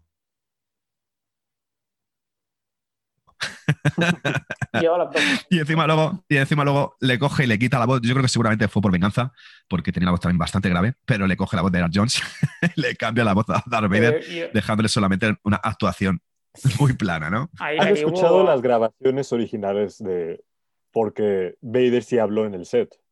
Sí, sí, sí, claro, claro. Claro que ya, ya, lo hablamos en profundidad que nos lo dijo Jero, que después el tío de Lucas dijo, ah, este que le voy a poner la voz y contrató al otro, y el otro cuando fue a ver la peli se sorprendió, ah, no es mi voz. O sea, imagínate, claro, que se va sí, sí, sí. Ay, no es mi voz, hola. Con sus hijos ahí a ver, a ver la peli, ¿sabes? Y, y llega ahí y, y, le dicen, y este, y este, esta es tu voz. Y los hijos. Papá, pero no es tu voz. Papá, no eres tú. Papá, has desafinado un poco, papá, ¿sabes? Es como... Sí, sí, el pobre, el, pobre de David Prowse. el pobre David Prowse. Creo que fue, fue engañado, pero. Sí, murió hace poco. Pero, ¿hasta qué punto tenía que estar harto George Lucas de todo? Eh, se van a rodar a Túnez. Eh, en Túnez hacía, no sé si 70, 80 años que no había ninguna tormenta. Y ese día de inicio de rodaje, ¡paca! Tormenta. La mitad del set de rodaje a la mierda. Pérdidas de millones. O sea, ¿qué más le podía salir mal? se fueron a rodar. R2, eh, R2 se caía por todas partes. De 3 iba fatal. Sí, sí, sí. Se tropeó Anthony Daniels, que fíjate que es uno de los grandes iconos de, Star Wars. Anthony Daniels, que es el actor que encarna a C3PO. Además, eh, es el que suelen llamar seguramente por, por temas de presupuesto en muchas de las convenciones y ese tipo de cosas para firmar autógrafos y eso es Anthony Daniels. Seguramente su caché sea inferior, muy inferior a Mark Hamill o a Harrison Ford, incluso a la fallecida también recientemente Carrie Fisher, ¿no? la princesa Leia. Pero él, decía que el, rodaje de Túnez ha sido la peor experiencia de su vida, a, a temperaturas de más de 50 grados, metido en una armadura de lata y sin poder casi absolutamente moverse. O sea, imaginaos lo que tiene que ser eso para un actor, el, ¿eh? oxígeno que debía tener. Sí, sí, sí, vamos. Eh, bueno, cada dos por tres había que hidratarle. Eh, hubo que, leí hace también hace bastante tiempo, le hablo de memoria, también hubo que, incluso que ingresarle por eh, que tuvo un desvanecimiento en Túnez y estuvo, bueno, pues eso, deshidratado, en fin, que, todo eran problemas para, para George Lucas. Sí, George Lucas, perdón, estuvo a punto de cambiarle la voz también, pero un amigo de los del visionado le dijo, ¿por qué le vas a cambiar la voz? Y al final se quedó con la voz de, este señor, pero que se le iba a cambiar la voz también a este. Hmm. Fijaos, fijaos hasta qué punto, hasta qué punto estaba George Lucas harto de todo esto, que el día de la premier que se hace en Estados Unidos, No él no va a la premier, él va, se va a Hawái con Steven Spielberg para empezar a idear y el tema de Indiana Jones en la última cruzada. O sea, eh, hasta qué punto un director, siendo no su primera, porque no era su primera película como director, pero siendo su gran apuesta, decide no ir a la premier y sin embargo irse eh, a Hawái con su amigo Spielberg para idear y proyectar, empezar a, a trabajar para, para Indiana Jones, ¿no? Joder, Bueno, eh, a Hawái, yo no le digo que no, eh, tío. Sí, bueno, pero joder, eh, Roger, a ti te dan la posibilidad de viajar a Hawái, que puedes ir otro día o, o presentar tus, Claro. tus, tus concepts en plena Gran Vía de Cataluña, eh, pues no sé, o en el Teatro Real de Cataluña, eh, presentar ahí tus concepts, pues imagínate que decides, pues ir a Hawái. Tío, Es que Steven Spielberg. pudiendo ir, tentador, tío. pudiendo ir a- al liceo a presentar todo, pues Co- Pudiendo ir al liceo, ¿cómo vas a Hawái? Lo siento, tío, me pido rápido para Hawái, pero sí que es coña, ¿Qué- ya os entiendo que era broma. yo, yo voy antes al liceo a ver algo guay. En fin, que sí, que sí, que el pobre, el pobre hombre estaba hasta, hasta las narices de todos y, y posiblemente con, con razón, pero a ver, también lo que se ha escuchado es que también el tío era un poco ahí, que tampoco era el más majo seguramente, es decir, No, era muy introvertido también. claro, entonces también, a lo, mejor, o sea, a lo mejor era a la par, o sea, él estaba hasta las narices de todos a la par que estaban hasta las narices de él, seguramente. Claro, porque él Ya, era como la típica persona que lo quiere todo, todo así, todo así, no me hables, o sea, yo te digo, haz esto, lo haces esto y te callas la boca. Era como así también. haces como te diga, cuando yo te diga, exacto, es que tampoco sería Sí, el más sí, fácil, sí. El más Bueno, fácil de eh, llevar. eh, eh, cu- cuidado que el que tiene la fama de, de esto no es George Lucas, es Stanley Kubrick. O sea, cuidado. el, que, tiene la fama como director de ser el peor director de la historia, donde más presionaba a los actores, era Stanley Kubrick. O sea, que Ese incluso según se rumorea, según se rumorea, eh, eh, fue el que, el que desencadenó en el divorcio de Tom Cruise y Nicole Kidman. Oh. Ese director, recuerdo que en una peli tenía contratada a una actriz y la actriz acabó tanto hasta los cojones que le dijo que era Adolf Hitler. Vamos, despidieron a la actriz. es que la actriz le dijo de todo. Es como Adolf Hitler, y ya está. Joder.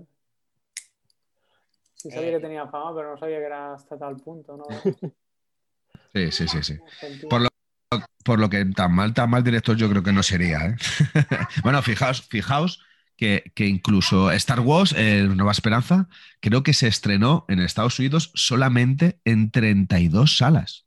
O sea, eh, pero ¿cómo es posible eso? En, en la cuna del cine, en 32 salas, al principio del todo, es, yo creo que, yo creo que, que- que, vamos, no sé, es, es hacerle un feo grandísimo a Lucas. Bueno, En luego se vio el 32. éxito y ya apareció en las demás, ¿eh? También.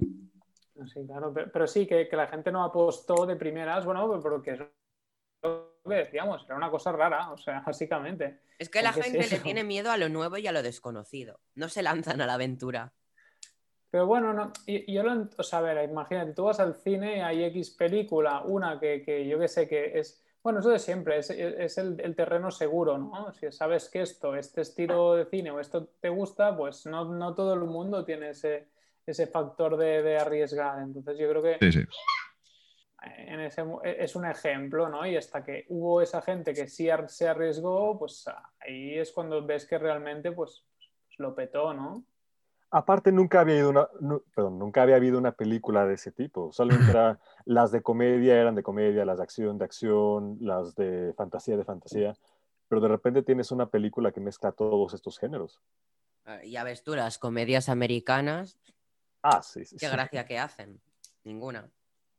Sí, usualmente no es, no es como que las películas de acción tengan comedia o tengan fantasía. Nada y como de repente. No, pero ahora en serio, la comedia americana es muy mala. Pues Sí. a ver, me vais a perdonar, pero yo qué sé, por ejemplo, yo a mí una serie como The Office, o sea, me la podría ver todas las la versión americana. Pero The Office creo que es, no es americana, creo que es de. Eh, No, la original fue La británica. original es británica, pero la de, la de Steve Carrell, que es la que realmente ha hecho, ha tenido tantas temporadas y la que, la que lo Ah. ha petado, la que es, que es la que yo me he visto, es, es americana con Steve Carrell y te lo juro que lo que yo me llego a descojonar con esa serie es... Reconozco que es ese tipo de humor que, que no todo el mundo le gusta, ¿eh? O sea, reconozco que es de esos humor de que a veces te hace sentir hasta en plan vergüenza ajena. Es que a mí Sí, me gusta el humor negro y sarcástico, no me gusta el humor directo de estos que no hace gracia. Pero bueno, da igual. Es quizás lo que me ha estresado del principio de WandaVision, pero al ver el capítulo, al ver más adelante la serie, me ha flipado. Qué buena Ah, serie. ¿eh? sí. Es curiosa, pero bueno. Yo empecé a ver la noche, pero he de reconocer que me quedé dormido porque estaba es- Pero bueno, los- prometo verlo es- otra vez hoy. Los Parece primeros capítulos hay que estar. Una mierda de serie, los dos primeros capítulos. Es que te lo digo tal cual. Tú ves es, eso y te piras. Es que estuve a punto de hacerlo. Pero tuve fuerza de voluntad, llegué a ver capítulos y hasta día. Ay, el último capítulo que han estrenado, solo puedo decir que brutal. El mejor. De lo mejor que ha hecho Marvel. Tanto. o sea, Pues- hostia, yo ahí. Buah, yo, yo no, no estoy tan de acuerdo. ¿eh? Bueno, ¿lo habéis? lo- Eh, Tendré, ¿qué- tendré ¿Quién que lo ha verla. visto? El Sí, último sí, que han estrenado. Pero a mí no, No. Me parece, el- a mí no me parece el mejor. Me gustó más el anterior. Supongo en pero nivel bueno. sorpresas igual y por eso se Eh, refiere Neil. Sí, es que yo no me esperaba. Bueno, es que no- me da miedo hacer spoiler. Sí. Pero no, no hablo- Peligro, no peligro. Pero no diré la aparición final, es otra cosa del capítulo, no diré la aparición final. Sí, el desarrollo de Wanda, yo creo también. Sí, eh, cuando sale de la cúpula que ha creado, o sea, madre mía. Eh, yo, yo de ti, como, o sea, yo de ti no, no seguiría hablando porque como aquí ya, ya spoiler suave, solo por el primer comentario. Yo te- no, no, a mí me da igual, yo lo he visto, eh, pero digo por, por la gente que vaya a escuchar, que no, que luego Pero no- sale hasta la próxima semana este capítulo, ¿no? Cap- Este, o el, el podcast. Ah, sí, está la semana que viene, efectivamente. ¿no? Ah, Sí, ya, sí. ya, ya, ya tienen tiempo. Bueno, no, vemos, sí, el lunes saldrá, ¿no? Sí, Neil? no. lunes o. Sí, sí, lunes, lunes, lunes. Vale, porque eso, sí. Que... Ahí- ahí, ¿Qué me- me- me- Sí. a mí me, me- me gustaría el, el decir un par de, un par de datos curiosos de, de esta película. Eso, eso, eso es lo que, eso es lo que queremos, Jero. El, el primero, que a mí me resultó cuando, cuando lo leí muy, muy, muy curioso, es que dentro del género fans de Star Wars habían calculado cuántas personas habían muerto en esta película. Suelta. Y Ah, por la estrella de la muerte. os, os- os voy a hacer un, un reto, decir un número de muertes en esta película. Pues que claro, pensamos Eh. que petan Alderaan Sí, y sí. petan la estrella de la muerte. Claro, claro. O sea, que, por ejemplo, tú, Roger, di, un- di una cifra.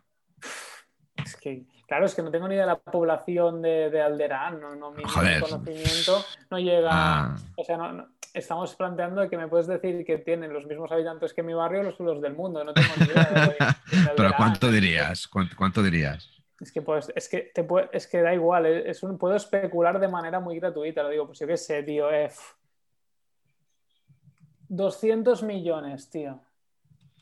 200 millones. Que no, claro, no es el tamaño de, de Alderaan, tío, es que mejor son 20.000, ¿sabes? Creo que es Eh, más, más. Venga, más de Iwan. 200 millones, joder. Iwan, una cifra. Pues, pues no sé, hay que tomar en cuenta. ¿Era un lunes, era un miércoles, era un sábado? ¿Cuánta gente Era- le tocaba era- trabajar ese día en serie? Era, era, era, era lunes y bien, y- y bien temprano. Yo diré unos 7 billones. Así, Siete millones. 7 Bi- bi- billones. Ah, billones, 7 mil Ah. millones. Correcto. Menos, menos de 7 mil millones. Ah. Venga, José, di un número. Eh, yo ya me lo sé. Así Nah, que entonces entonces no, lo digas. No. Venga, Neil, ¿cuántos dirías? 3.000, 4.000 millones. Algo menos. Os voy a dar el dato. Según han calculado, eh, eh, en esta película han muerto 2.002.795.192.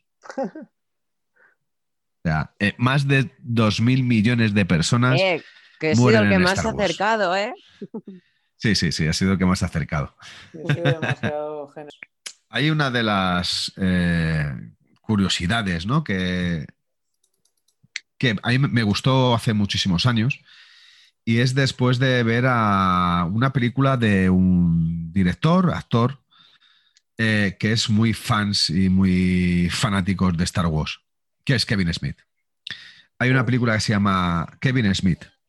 Eh, a lo mejor os, os sonará lo de Jappy Bob es silencioso. Sí, sí, sí, yo sé, yo sé quién es.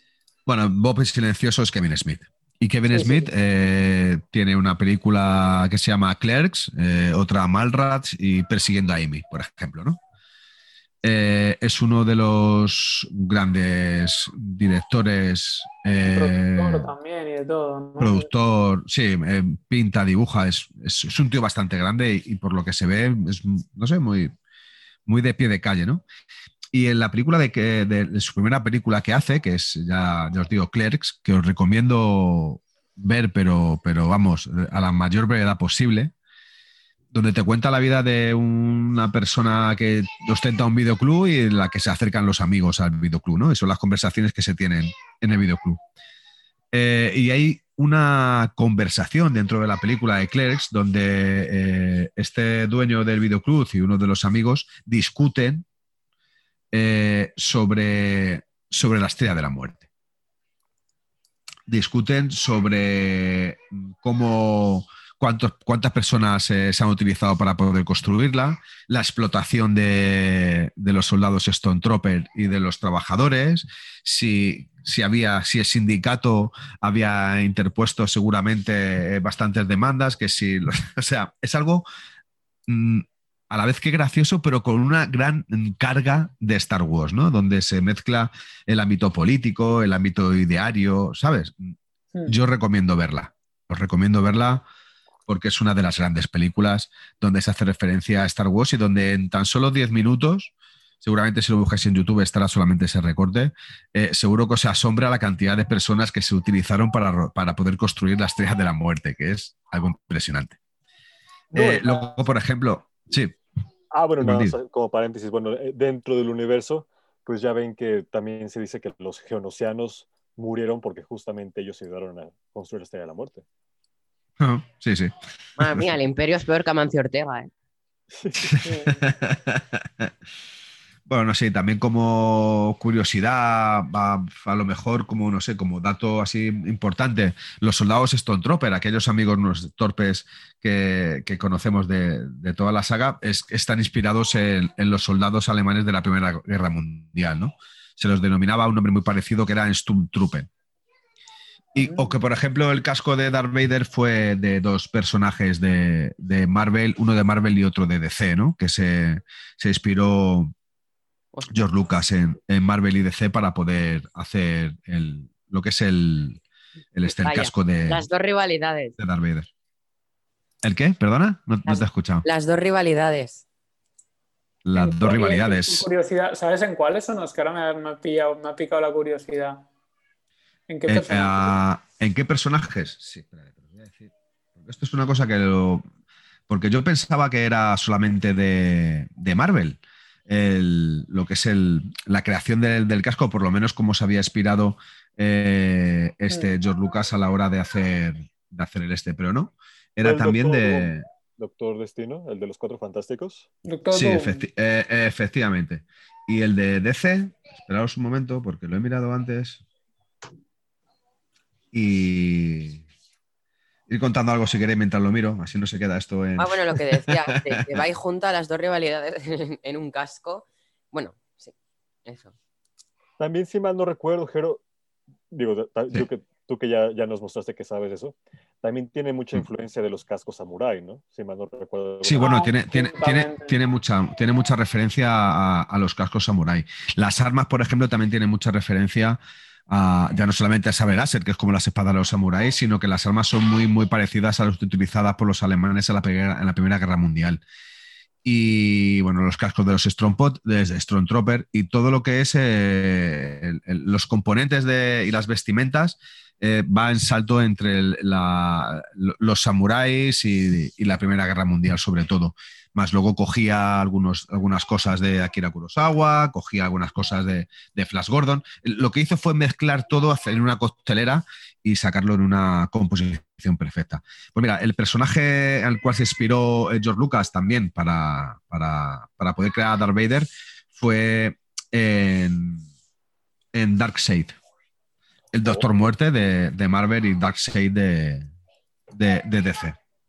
Porque es el padre oscuro. De, Darkseid es el padre oscuro de los nuevos dioses. En inglés eh, es muy, muy parecido, ¿no? El lado oscuro al, al personaje. Ah, Dark- Además que- ah, además que, bueno, este, este malo de, de DC, pues tiene un hijo, que es el que está al lado de los dioses buenos, es el, el hijo, el hijo de la luz, Hostia, en fin, que también tiene muchas eh, similitudes con ello. Muchas no, casi todas. Ah, muchísimas, muchísimas, muchísimas. De todas formas, en el mundo de Star Wars siempre tiene que haber un padre y un hijo, o un padre y una hija, Y un eh, o incluso una madre, un huérfano, incluso una madre y un hijo, ¿no? Como Leia y, y Kylo. O incluso en, en el maravilloso mundo de Star Wars tiene que, que existir el- la paloma blanca, el Espíritu Santo, que es el que al final concibe a, a Ah, Anakin Skywalker, ¿no? Porque su madre es virgen y de repente tiene a Anakin Skywalker, algo inexplicable. Qué cosas, ¿eh?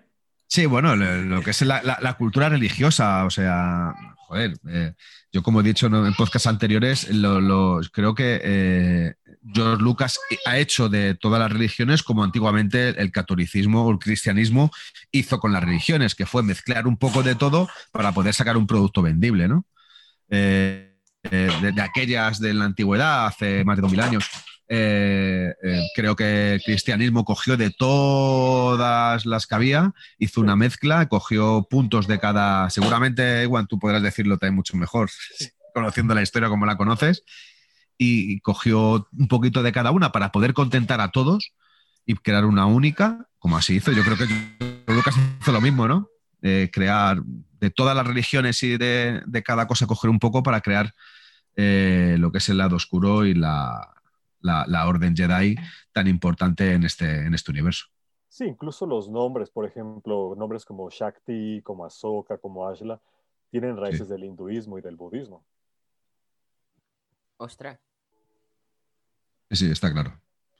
Está, está bastante claro. Y aún así veremos, ya te digo, una, una evolución en, en- en el transcurso de estos episodios que vayamos, que vayamos hablando, hablando con, de ellos, ¿no? Sí, Y se acercarán, se a acercarán través de mm, cada película veremos cómo va Ah. avanzando cada personaje. Es lo bueno de ir analizándolas una a una. Sí, y, y veremos incluso ese parecido al héroe de la Mil Caras, donde se inspiró en esa base mitológica George Lucas, esa obra de, de Joseph Campbell. Raquel, que te habías quedado tu calificación. Mi calificación, pues no sé, un, un 9. Estuvo muy guay. Me gustó mucho, ¿eh? yo terminé la película con muchísimo subidón. no, no pensé que, que me iba a gustar tanto. De hecho, eh, no sé, que durante muchísimos años mm, pensaba en ver Star Wars y me daba pereza pensar en empezar Star Wars, pero como con The Mandalorian he entrado en el, eh, en el universo, eh, pues no sé, como que no pensaba que me iba a gustar tanto. Y vi la película y dije, Dios mío, mm, se me hizo hasta corta y son dos horas o no sé, me, me gustó un montón. También he de decir que me hacía ilusión, o sea, me gusta haber visto The Mandalorian primero, eh, porque cuando empieza la peli se ve un esqueleto de un morador de las arenas en el desierto. Correcto. Y digo, Sí, mira, sí. Como, en el, como en el primer capítulo de la segunda temporada de Mandalorian. Y también salen los chatarreros yaguas. Y decía, mira, como en Claro. el Mandalorian. No será como que todo. mm, ¡eh! Perdón. Qué mona. Sí, precisamente si veis la galería del Mandalorian, eh, sale Yo que sí, que John Favreau dijo que para crear el Dragon Crate de las arenas del primer capítulo de la segunda temporada se inspiró en el esqueleto que se ve en la película. Ah, pues yo no lo. Claro, es que además yo lo que he dicho antes, que yo esta peli la vería con seis años alquilada de videoclub y yo no me acordaba de nada, ni me acordaba del morador de las arenas, ni. O sea, no me acordaba de. Me acuerdo de cosas muy genéricas, no me acuerdo de escenas al detalle, como al, al haberla visto ahora recientemente. Entonces, claro, al ver el esqueleto ahí en el, en, eh, tirado en el desierto, que cuando uno ve esa película por primera vez sin saber nada de Star Wars, pues no sabe lo que es, pero yo ya sabía por el Mandalorian, digo, mira, es un esqueleto de un morador de las arenas. Y me, me gustó mucho, me gustó mucho cuando aparecen los, los yaguas y están en- encerrados dentro y no sé, me, me gustaba tener todas las referencias de haber visto el Mandalorian. Claro. Claro, es que Mandalorian es pura referencia a estas pelis. Claro, es que ahora entiendo el amor que tiene todo el mundo al Mandalorian de haber eh, rescatado todo, vamos, todo lo que siempre nos lleva diciendo Jero en todos los capítulos. Eh, todos esos guiños a las pelis, pues ahora, claro, yo Sí, ahora lo estoy disfrutando igual. Claro. Y tenía yo una duda, o sea, cuando yo mm, mm, no entendía por qué teníamos que ver la, el, eh, la saga, teníamos que empezar por el episodio 4, yo no entendía porque si había un 1 y, y entonces lo busqué, que claro, esto lo tiene que saber todo el mundo, supongo, pero eh, claro, entonces leí que, que, que, que esto iba a ser, era un relato que iba a ser tres trilogías Sí. y que decidieron empezar eh, por la historia intermedia. O sea, y ahí yo ya. Me, se me conectó todos los cortocircuitos que tenía en el cerebro y ya me, me enteré. Lo que yo te dije. que Sí, Su- supuestamente, para mí es supuestamente mejor empezar en esta peli porque es como sí, a todo el mundo que empezó a verla, es como Claro. que te adentras en ese universo a través de esa película. Y luego a través de ver las precuelas entiendes todo lo que sucede en, y la ambientación que ocurre Sí. en la original. Y luego, bueno, ya ves la continuación de la secuela. claro. Es que partieron en la historia intermedia de lo que iba a ser el antes y el después de un relato así entero, ¿no? Entonces, pues ya me, Sí. ya me enteré de por qué se llama. Porque claro, yo alucinaba y decía, pero ¿cómo puede ser que ya directamente lo llamaran episodio 4 ya en el 77? Y pensaba, esto tiene que ser algo moderno, esto lo han puesto ahora, que es el episodio Lo 4. llamaron. No. Sí, Desde sí, se llamaba ya no. episodio 4. No, No, ¿No? eh, ¿Fue- en el- ¿Desde cuándo en el- fue? no, no.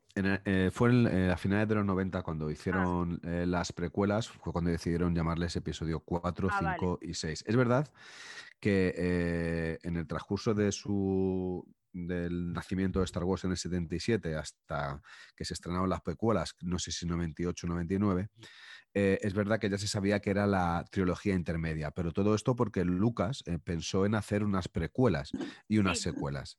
A ver, yo, no- yo tampoco me creo mucho que Lucas tuviese en su cabeza en los años 70 estructurado todo el mundo de Star Wars de principio a fin, o sea, Sí, del, del episodio 1 al episodio 9. Yo no me lo creo. Es verdad que él decidió hacer una trama eh, galáctica, un, western galáctico eh, al estilo Flash Gordon, pero introduciendo unos cuantos eh, mecanismos y apuntes de otra serie de referencias, como decíamos ayer, de Akira Kurosawa, por ejemplo, por ejemplo, y, y introduzco esta versión, o sea, lo que es esta historia, pero después yo creo que de, de tener el éxito que tuvo esta historia fue cuando supo que le podría dar mucho, bueno, le podría dar lo que quisiera, tanto por delante como por detrás, o sea, eh, o hacer precuelas o secuelas. Antes de, de estrenarse las precuelas se sabía que eran, eran tres trilogías. Es más, en aquella época, a finales de los 90, ya se decía que en la, en- en la secuela, en la trilogía, en la última trilogía, sería donde Luke Skywalker se pasaba al lado oscuro. Se casaba con Mary Jade y tenía dos hijos. ¿Vale? Eh. Al igual que se sabía que Han Solo y Leia se casaban y también tenían dos hijos, que eran gemelos o mellizos, no sé, ahora mismo no me, no me acuerdo bien. Y que estos dos eran los que iban a poder vo- volver otra vez a, a devolver a la galaxia la luz, enfrentándose al lado oscuro en el papel de Luke Skywalker y en el papel de Mary Jade, que iba a ser su, su mujer y sus hijos. O sea, esto es lo que se, es lo que se hablaba a finales de los años 90. Eh, es verdad que luego el cuento ha cambiado mucho. Luke no se pasó al lado oscuro. eh, Luke ha sido el que ha entrenado, entre comillas, entrenado a Rey. Eh, porque yo creo que ni tan siquiera ha servido de maestro. Creo que Rey es una, una chica, una mujer que, que a- al final aprende por sí sola y por las capacidades que tiene, como realmente también pu- pudo hacer Luke. Y, y, bueno, pues eh, la historia ha cambiado un poco. Pero, uff, ¿qué podría haber sido si Luke se pasa al lado oscuro? Uf, podría haber sido grandioso, ¿o no? Eso Sí, yo creo que. pero Sí, sería, sí. sería ya muy repetitivo, como si ocurriera lo mismo en todas las Claro. trilogías. Porque ya Anakin, el Jedi bueno, superpoderoso, se pasa al lado oscuro, que luego su hijo también. Sería repetitivo también, ¿eh? Hmm. Pero hubiera sido muy Sí, poderoso, podría- ¿eh? Uf, hubiese sido muy heavy, ¿eh? O sea, Podría ir. Pero, yo. En el momento, Jero, en el que, que esto yo no lo sé, en el momento en el que se especulaba eso, ya se sabía que Anakin iba a pasar al lado oscuro, o al descartar que Luke se iba a pasar al lado oscuro, dice, bueno, pues hacemos que se pase Anakin. No, eh, a ver, en los años 70 cuando se estrena la película, a finales de los 70, hasta en la segunda parte, hasta en el... Bueno, es que eh, Raquel, es que no has visto... no, Tampoco le quiero hacer No. spoiler de las películas si no las ha visto. Evitemos Yo no sé. spoilers. Yo, yo- yo no sé si sabrá quién es realmente Darth Vader, quién es realmente Anakin, quién es, es que no lo sé. Entonces, sí, Claro. Pero aún, aún así te lo explico. eh, yo creo que. poner en mute. Venga, tápate, los oídos, Raquel, un momento. Yo creo que la, la trilogía sí más o menos la tenía montada y estructurada como idea. Y que, y qué es lo que quería conseguir con la trilogía de Star Wars, George Lucas, la trilogía antigua, la trilogía del Sí. medio. Eh, a partir de ahí, lo que hubiese ocurrido antes o lo que hubiese ocurrido después, le puedes dar el- realmente el contenido y la causa que tú quieras. Porque es, es muy fácil hacerlo. O sea, yo no, no es por criticar a George Lucas de que lo tuviera fácil, que no. El tener en la cabeza hoy por hoy todo ese mundo llamado Star Wars es, es impresionante. Es como para ser un genio, de verdad que lo he dicho muchas veces, es un genio eh, cinematográfico y uno de los grandes ideólogos, no directores, eh, cuidado, ideólogos Sí. de, de- de lo, que, de lo que es el, el cine en, las últimos, en los últimos 50 años. Eh, recordar series de películas como Indiana Jones, donde también está dentro de la idea y, y la producción de la película. O sea, mm, sagas Claro. muy potentes de las cuales él ha participado de manera muy activa en la idea y en, eh, y en el transcurso y la evolución, ¿no? Eh, uf, que tuviese claro lo de Anakin sí o no, ¿cómo? Mm, Yo creo que lo tenía claro en la trilogía antigua, pero no sabía el por qué. Pero es una cosa que realmente en aquella época no importaba. Darth Vader era el malo malísimo Sí. y Claro. las causas, bueno, las cosas llega un momento que te lo puedes preguntar, pero se te olvida rápido cuando, cuando hace el mal. O sea, te- te- Claro, es un, es claro, un claro, canalla sí. y punto.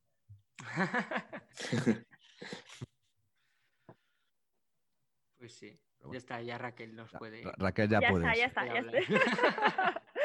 He, intentado no hacer spoiler, ¿eh? Que muchas duro. gracias, Jero. Sí, sí, entiendo que esto es muy complicado. Esto es como pues que empezar a ver Juego de Tronos ahora, pues es que es inevitable saber ciertas Claro. cosas. Ya entiendo, sabes quién muere al final, eh, lastimosamente. Ay, qué cabreo, eh. Es que lo, pi- lo pienso y me enfado. Algún dragón seguro cae. Raquel Eh, no, porque Raquel es del lado del bastardo. Yo Un no sé. respeto a mi bastardo, ¿eh? Oye, yo también era, ¿eh? De, de, de. ¿Era? Soy, soy. Ah, bueno, ahí, fiel, ¿eh? Stark Forever. suerte es que tengo a José, aunque no está aquí hoy, vaya. Lo tengo a mi aliado. Yo lo siento, pero hablando de bastardos me quedo con Brad Pitt, de malditos bastardos. Bueno, Lo. También es verdad. creo que le doy la razón a Jero. Si me tengo que quedar con un bastardo, me quedo con él. Con Brad Pitt. Que lo que me pasa, vale, Raquel, ahora sí lo comparamos. Para mí, John Nieves es como un Luke Skywalker en, en ambas, en ambas producciones. Es el mismo personaje que está como protagonista Salvador, pero que me es irrelevante y es soso y no tiene nada en el cuerpo, no tiene sangre. Aquí es cuando me doy de baja del verdad. podcast, yo me voy. Es verdad. Es para que veas Pero- yo con mis comparaciones. Y Daenerys sería una especie de Anakin. Hostia, si te Ya paras a eh, cada si personaje es uno, pones a ¿eh? pensarlo- Daenerys estaba cucu. Pero es una, es No, una da igual, no, tengo, no tengo nada en contra de, de, de Daenerys. O sea, no tengo nada en contra de nadie. A mí me gusta Jon Snow porque me gusta ese tipo de personaje, como el Mandalorian, que es un tipo de personaje súper honrado, honesto, mm, Hmm. co- que puedes confiar en él, que siempre hace lo correcto. No sé, es el tipo de personaje que a mí me gusta. Entonces, pues es inevitable. Pero a mí me gusta Jon Snow de salvaje con Ygritte en la Sí. cueva y él nunca tenía que haber salido de esa cueva, tenía que haberse quedado ahí. Claro, eh, claro, así no hubiera matado a Daenerys, estuviera De mucho hecho, a mí el, en la el cueva. final me gusta. A mí no me parece eh, deshonroso que le destierren. Realmente va a donde quiere ir. Si es que él no quería ser rey, que te lo llevan diciendo tres temporadas que no quiere Claro. nada. Él solo quiere que le hagáis caso, Mm. que matéis al rey de la noche. En y eso que te doy la razón. Sí, En eso te doy la razón. Se tendría que haber quedado en la cueva. Qué perro. Pero, pero fijaos, fijaos lo importante, la, la parte importante y el dato que ha dado Neil, que es súper importante en todo esto.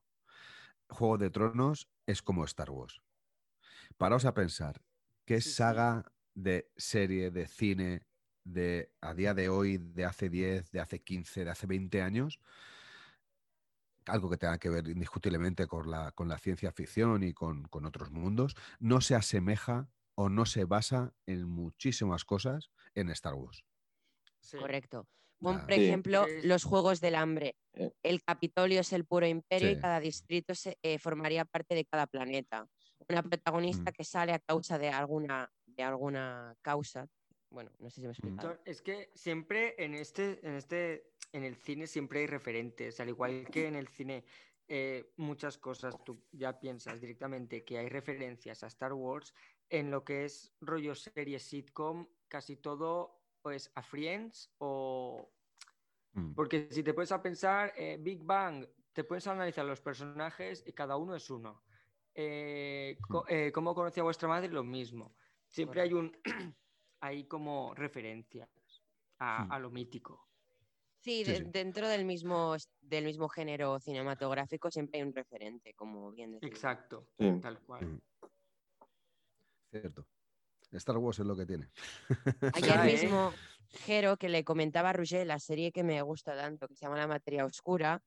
eh, Sí. em, si os la miráis, es muy buena. En HBO tiene dos temporadas, estrenará la tercera de aquí a un año. Em, hay una cosa que es como el imperio. Y aquel que se revela al imperio es un hereje y van a por él, como si fuera de la rebelión. O sea, es puro Star Wars, pero hay hasta naves espaciales, por decirlo de alguna manera. No son naves, son como una especie de globos aerostáticos, pero es una pura, incluso los soldados del mismo, de la misma asociación, es todo copia prácticamente. Sí, sí. A mí me pasó eso con Valerian. La película me recordó un montón a Star Wars. ¿Cómo se llamaba la organización Sí, es- es- ahora? Pero no, como Star Wars. no Magisterio. ninguna. Claro. El imperio, el magisterio. Acaban herido los dos. Sí, sí. Y hay unos controladores por ahí. Ay, el cable, Jero. Vaya. sí. A veces se te va un poco la voz, Neil. Una rabia. Te lo, estaba, te lo estaba escribiendo por WhatsApp, por aquí, digo, para Sí. no decirlo. En el podcast, envíamelo por el chat. Porque Sí, sí, no, por como no tengo el móvil en mano. Pues sí, eh, yo creo que ¿Tú, Star Wars como... ¿Qué nota le pusiste? Un 10. Yo creo que debería de ser muy deshonesto por mi parte no seguir mis principios y no ponerle un 10. Y aun diciendo lo que dije ayer, no me parece la mejor película de la saga, ni tan siquiera entre las tres mejores primeras películas de la saga, fue el comienzo, fue el inicio y, fue, y fue la explosión. Yo, es lo que he dicho al principio, tal cual. Mm. He pensado, es que teníais la misma opinión. Pero si escuchas el podcast verás que, que dijo- ha dicho prácticamente la misma opinión que tú. Sí, es que, verdad. vamos, el ponerle una nota in- inferior sería ir en contra de, de mis principios y en todo lo que, lo, que se- lo que importa y lo que significa para mí Star Wars. Porque luego eh, pa- parece tontería, ¿no? Y, pero muchas veces el- a través de, de la literatura, del cine, de la televisión, del arte, en, en resumen del arte, eh, nos dan muchas, muchas pautas y muchos mecanismos de, de vida y de supervivencia, ¿no? Y para mí Star Wars me, me ha valido para aprender muchísimas cosas de la vida. Y con el paso del tiempo, pues bueno, eh, se, ve, se ve más claro. Mira, eh, aquí eh, en esta vida todo está escrito. Eso no podemos negarlo. Y cuando alguien tiene una idea, esa idea ya la ha pensado antes alguien. Hace poco, hace mucho o hace muchísimo tiempo Ya, tal cual. y está todo inventado. Y, y cuando alguien decide exponer eh, delante de millones de personas su perspectiva de algo, es porque dentro de su propia vida se refleja en esa perspectiva. Y esa perspectiva, sea mala, sea buena o sea regular, al resto nos tiene que ayudar para aprender lo bueno, lo malo o lo regular de todo. Jo- joder, tío. Qué bonito, ¿eh? Es que es increíble. Espera, espera, escucha, ahora, ahora es cuando apago el ordenador y me voy ya. que- Sí, tira el micro, tira el micro. ¿Quién puede decir nada después de esto? Es que es increíble. Joder, no, no, no me dejéis hablar mucho que... que me- Pero es que es verdad, yo también cuando veo una película, serie, siempre eh, lo vivo eh, a través de mi experiencia vital y es verdad que todo lo que vas aprendiendo de algo que estás viendo, tienes que reflejarlo de algún modo en lo que tú has vivido. Y, Sí, sí, sí. Sí, yo en, la universidad me sentía totalmente Anakin, en plan, eh, es que no me dejan hacer lo que quiero. Qué grande.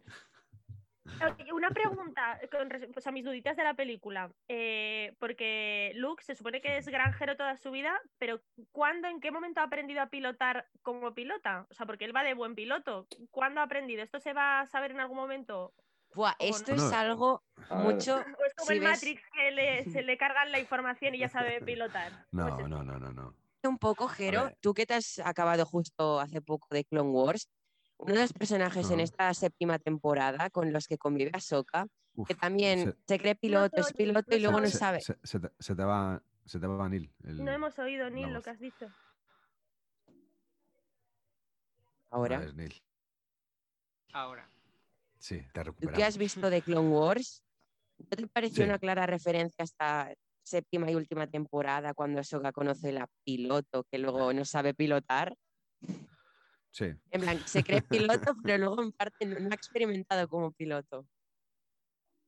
Sí, a ver, eh, yo creo que en, en aquella época tenía que existir también juegos recreativos como existían en, en mi época y en la época de todos, ¿no? Ahí en Tatooine, eh, yo conozco parte de Tatooine, entre ellas el, el psiquiátrico, porque trabajé en él durante mucho tiempo, pero tiene que haber una, una, una tienda, ¿no? Un, un comercio de, de- de- de máquinas recreativas donde te enseñasen a pilotar. Él maneja un Land, un Land Speeder, un Speeder, un coche, eh, bueno, pues pequeñito para poder llevar a sus droides para allá y para acá, ¿no? Eh, pero esto es como, yo creo que mm, todo el mundo sabe de manera innata si realmente sabe pilotar o no sabe pilotar. O sea, yo cuando me fui a sacar el carnet, yo me parece que di ocho o nueve clases de carnet, porque yo tenía claro que yo sabía conducir. ¿Por qué? Ah, pues no me lo digas, pero seguro que sabía conducir y coño, así, así pasó, como lo saqué la primera y en dos semanas tenía el teórico y el práctico ya conseguido con muy poquitas clases. ¿no? Yo creo que eso se sabe. Yo creo que eso se O sabe. sea, esto Y- se puede Sí, a extrapolar ver. también al tema de, de la fuerza, ¿no? Que un- en un día Claro. de entrenamiento con Obi-Wan y de repente ya sabe usar la fuerza en un solo día. O sea, esto es igual que lo de pilotar, ¿no? Que, que si Pero es que la fuerza sabes- se lleva Yo- dentro, solo es Yo, a claro, usarla. yo lo que pienso que, que lo de Luke ya viene de familia, es decir, Anakin desde muy, muy, muy pequeño ha pilotado por, por Mm. estar esclavizado, ¿no? Entonces, Sí, sí. entre eso y la fuerza, yo y- no sé. Es que Sí, es sí. hijo de Anakin, ¿qué se le va a pedir? Claro, es que, es que Eh. Anakin con dos años ya, ya tenía el teórico y el práctico. Sí. ¿eh? sí, sí. Escucha, y se la había sacado dos veces. Tenía el de camión, el de camión también lo tenía ya. Sí, sí. El primero, el primero le quitaron el carnet por, por haberse tomado un par de zumos de naranja de más, pero. o sea que. Eh, solamente decirte una cosa, Iván, es hijo de Anakin y de la gran princesa Amidala. Exacto. también. Por favor, qué Por favor. pasada de personaje. Es hijo de Y- Natalie Portman. Efectivamente. A mí, a mí no, me- a mí no me gustaría ser hijo de Natalie Portman. Pero sí me gustaría haber sido en ese momento Anakin. Coño, es que el, te- el te- el tener una madre que está buenísima es una. Perdón, iba a decir una grosería. Es, es una, un fastidio. Por favor. Joder. Bueno, eh, no, en, en- en serio, habla- hablando sobre el, el tema de lo de la fuerza, ¿no? Que le viene de, le viene de familia o le viene de serie. Mm. A ver, voy a, decir algo que a lo mejor no es correctamente decirlo, ¿no? O, o que incluso mucha gente que pueda escuchar el podcast pueda pensar de que, de que aquí hay más gente que está muy flipada o mal de la cabeza. Pero hay gente que puede creer en, en un estilo o tipo de magia o incluso en los sueños. Eh, y hay gente que tiene una capacidad extra para poder visualizar una serie de cosas que otras personas, a lo mejor no es porque no tengan esa capacidad, sino porque no la han, desarro- no, no la han desarrollado. Y yo creo que el funcionamiento de un Jedi al fin y al cabo es, lo- es- es lo mismo, porque cuando empiezas a ver eh, todo el mundo de Star Wars y ves que al final en, en la serie, bueno, en la serie, no, en la película de, de Star Wars de Disney, de Lego, de estas navidades, ves cómo el rey Hmm. mm, le va a enseñar a Finn a ser un Jedi, eh, te, no es que te hable de que los Jedi son algo excepcional, sino de que con esfuerzo Claro. alguien que no sea tan excepcional pueda tenerlo. Y esto es como el tener algún tipo de capacidad de cualquier cosa que podamos hacer.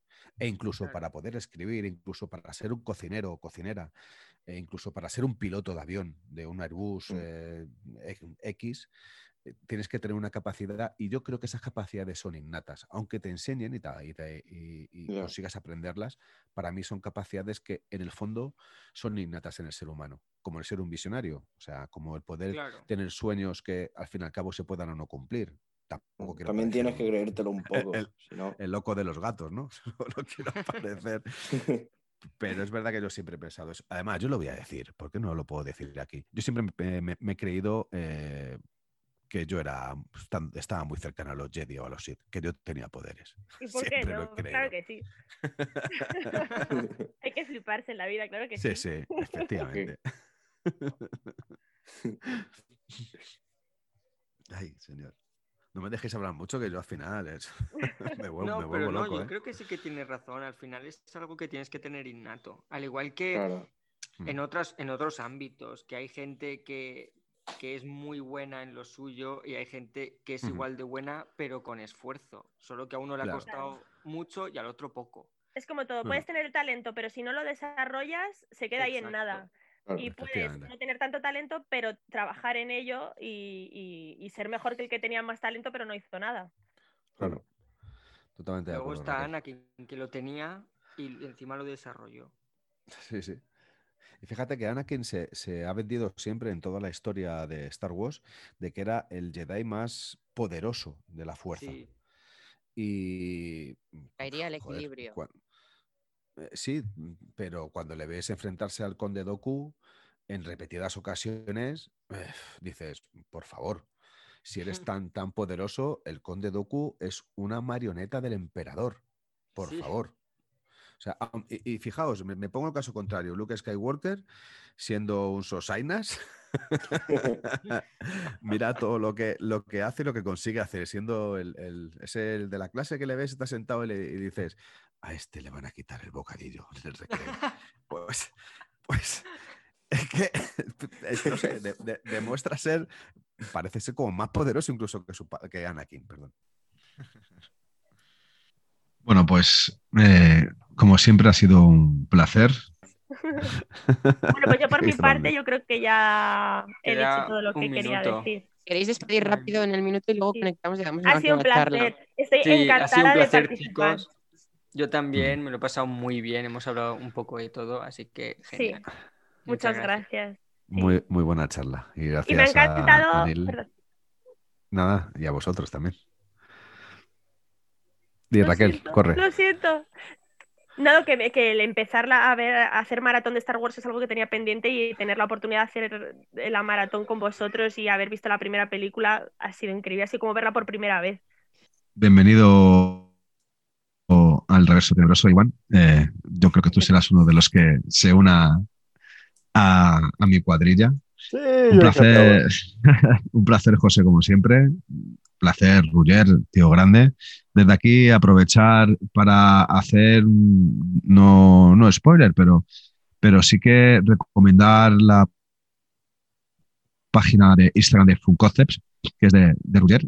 Creo que es uno de los grandes eh, diseñadores que hay en, en este país y creo que se merece la oportunidad de por lo menos de ver su, su trabajo, que yo creo que os va a gustar a, a todos. Y después de esto, pues eh, deciros que, que, Neil, gracias por seguir confiando en mí, por seguir queriendo que colabore contigo, que eres el auténtico jefe, que eres único a la hora de hacer este tipo de cosas, que has conseguido unir una pequeña familia sin tan siquiera conocernos, que le pones pasión, que le pones entusiasmo, que, que le pones esa voz tan magnífica que tienes, que engancha, que, que, seguramente te veamos dentro de poco en otros registros muy parecidos a estos dentro de esto y que estoy deseando poder volver a hablar con vosotros del Imperio Contraataca. Para mí, Itch, Ruger, cállate, la mejor película de la saga de Star Wars, donde vamos a ver a un gran Han Solo. Porque ¿qué sería Star Wars sin Han Solo? Ahí la ¿Qué sería de Star Wars Este, si el halcón milenario no apareciera en el último momento para quitarle de la cola del ala X de Luke Skywalker los cazatíe? ¿Qué sería de Star Wars si Han Solo no hubiese estado al final en Carbonita por Boba Fett y no tendrían que ir a rescatarle en el Palacio de Java?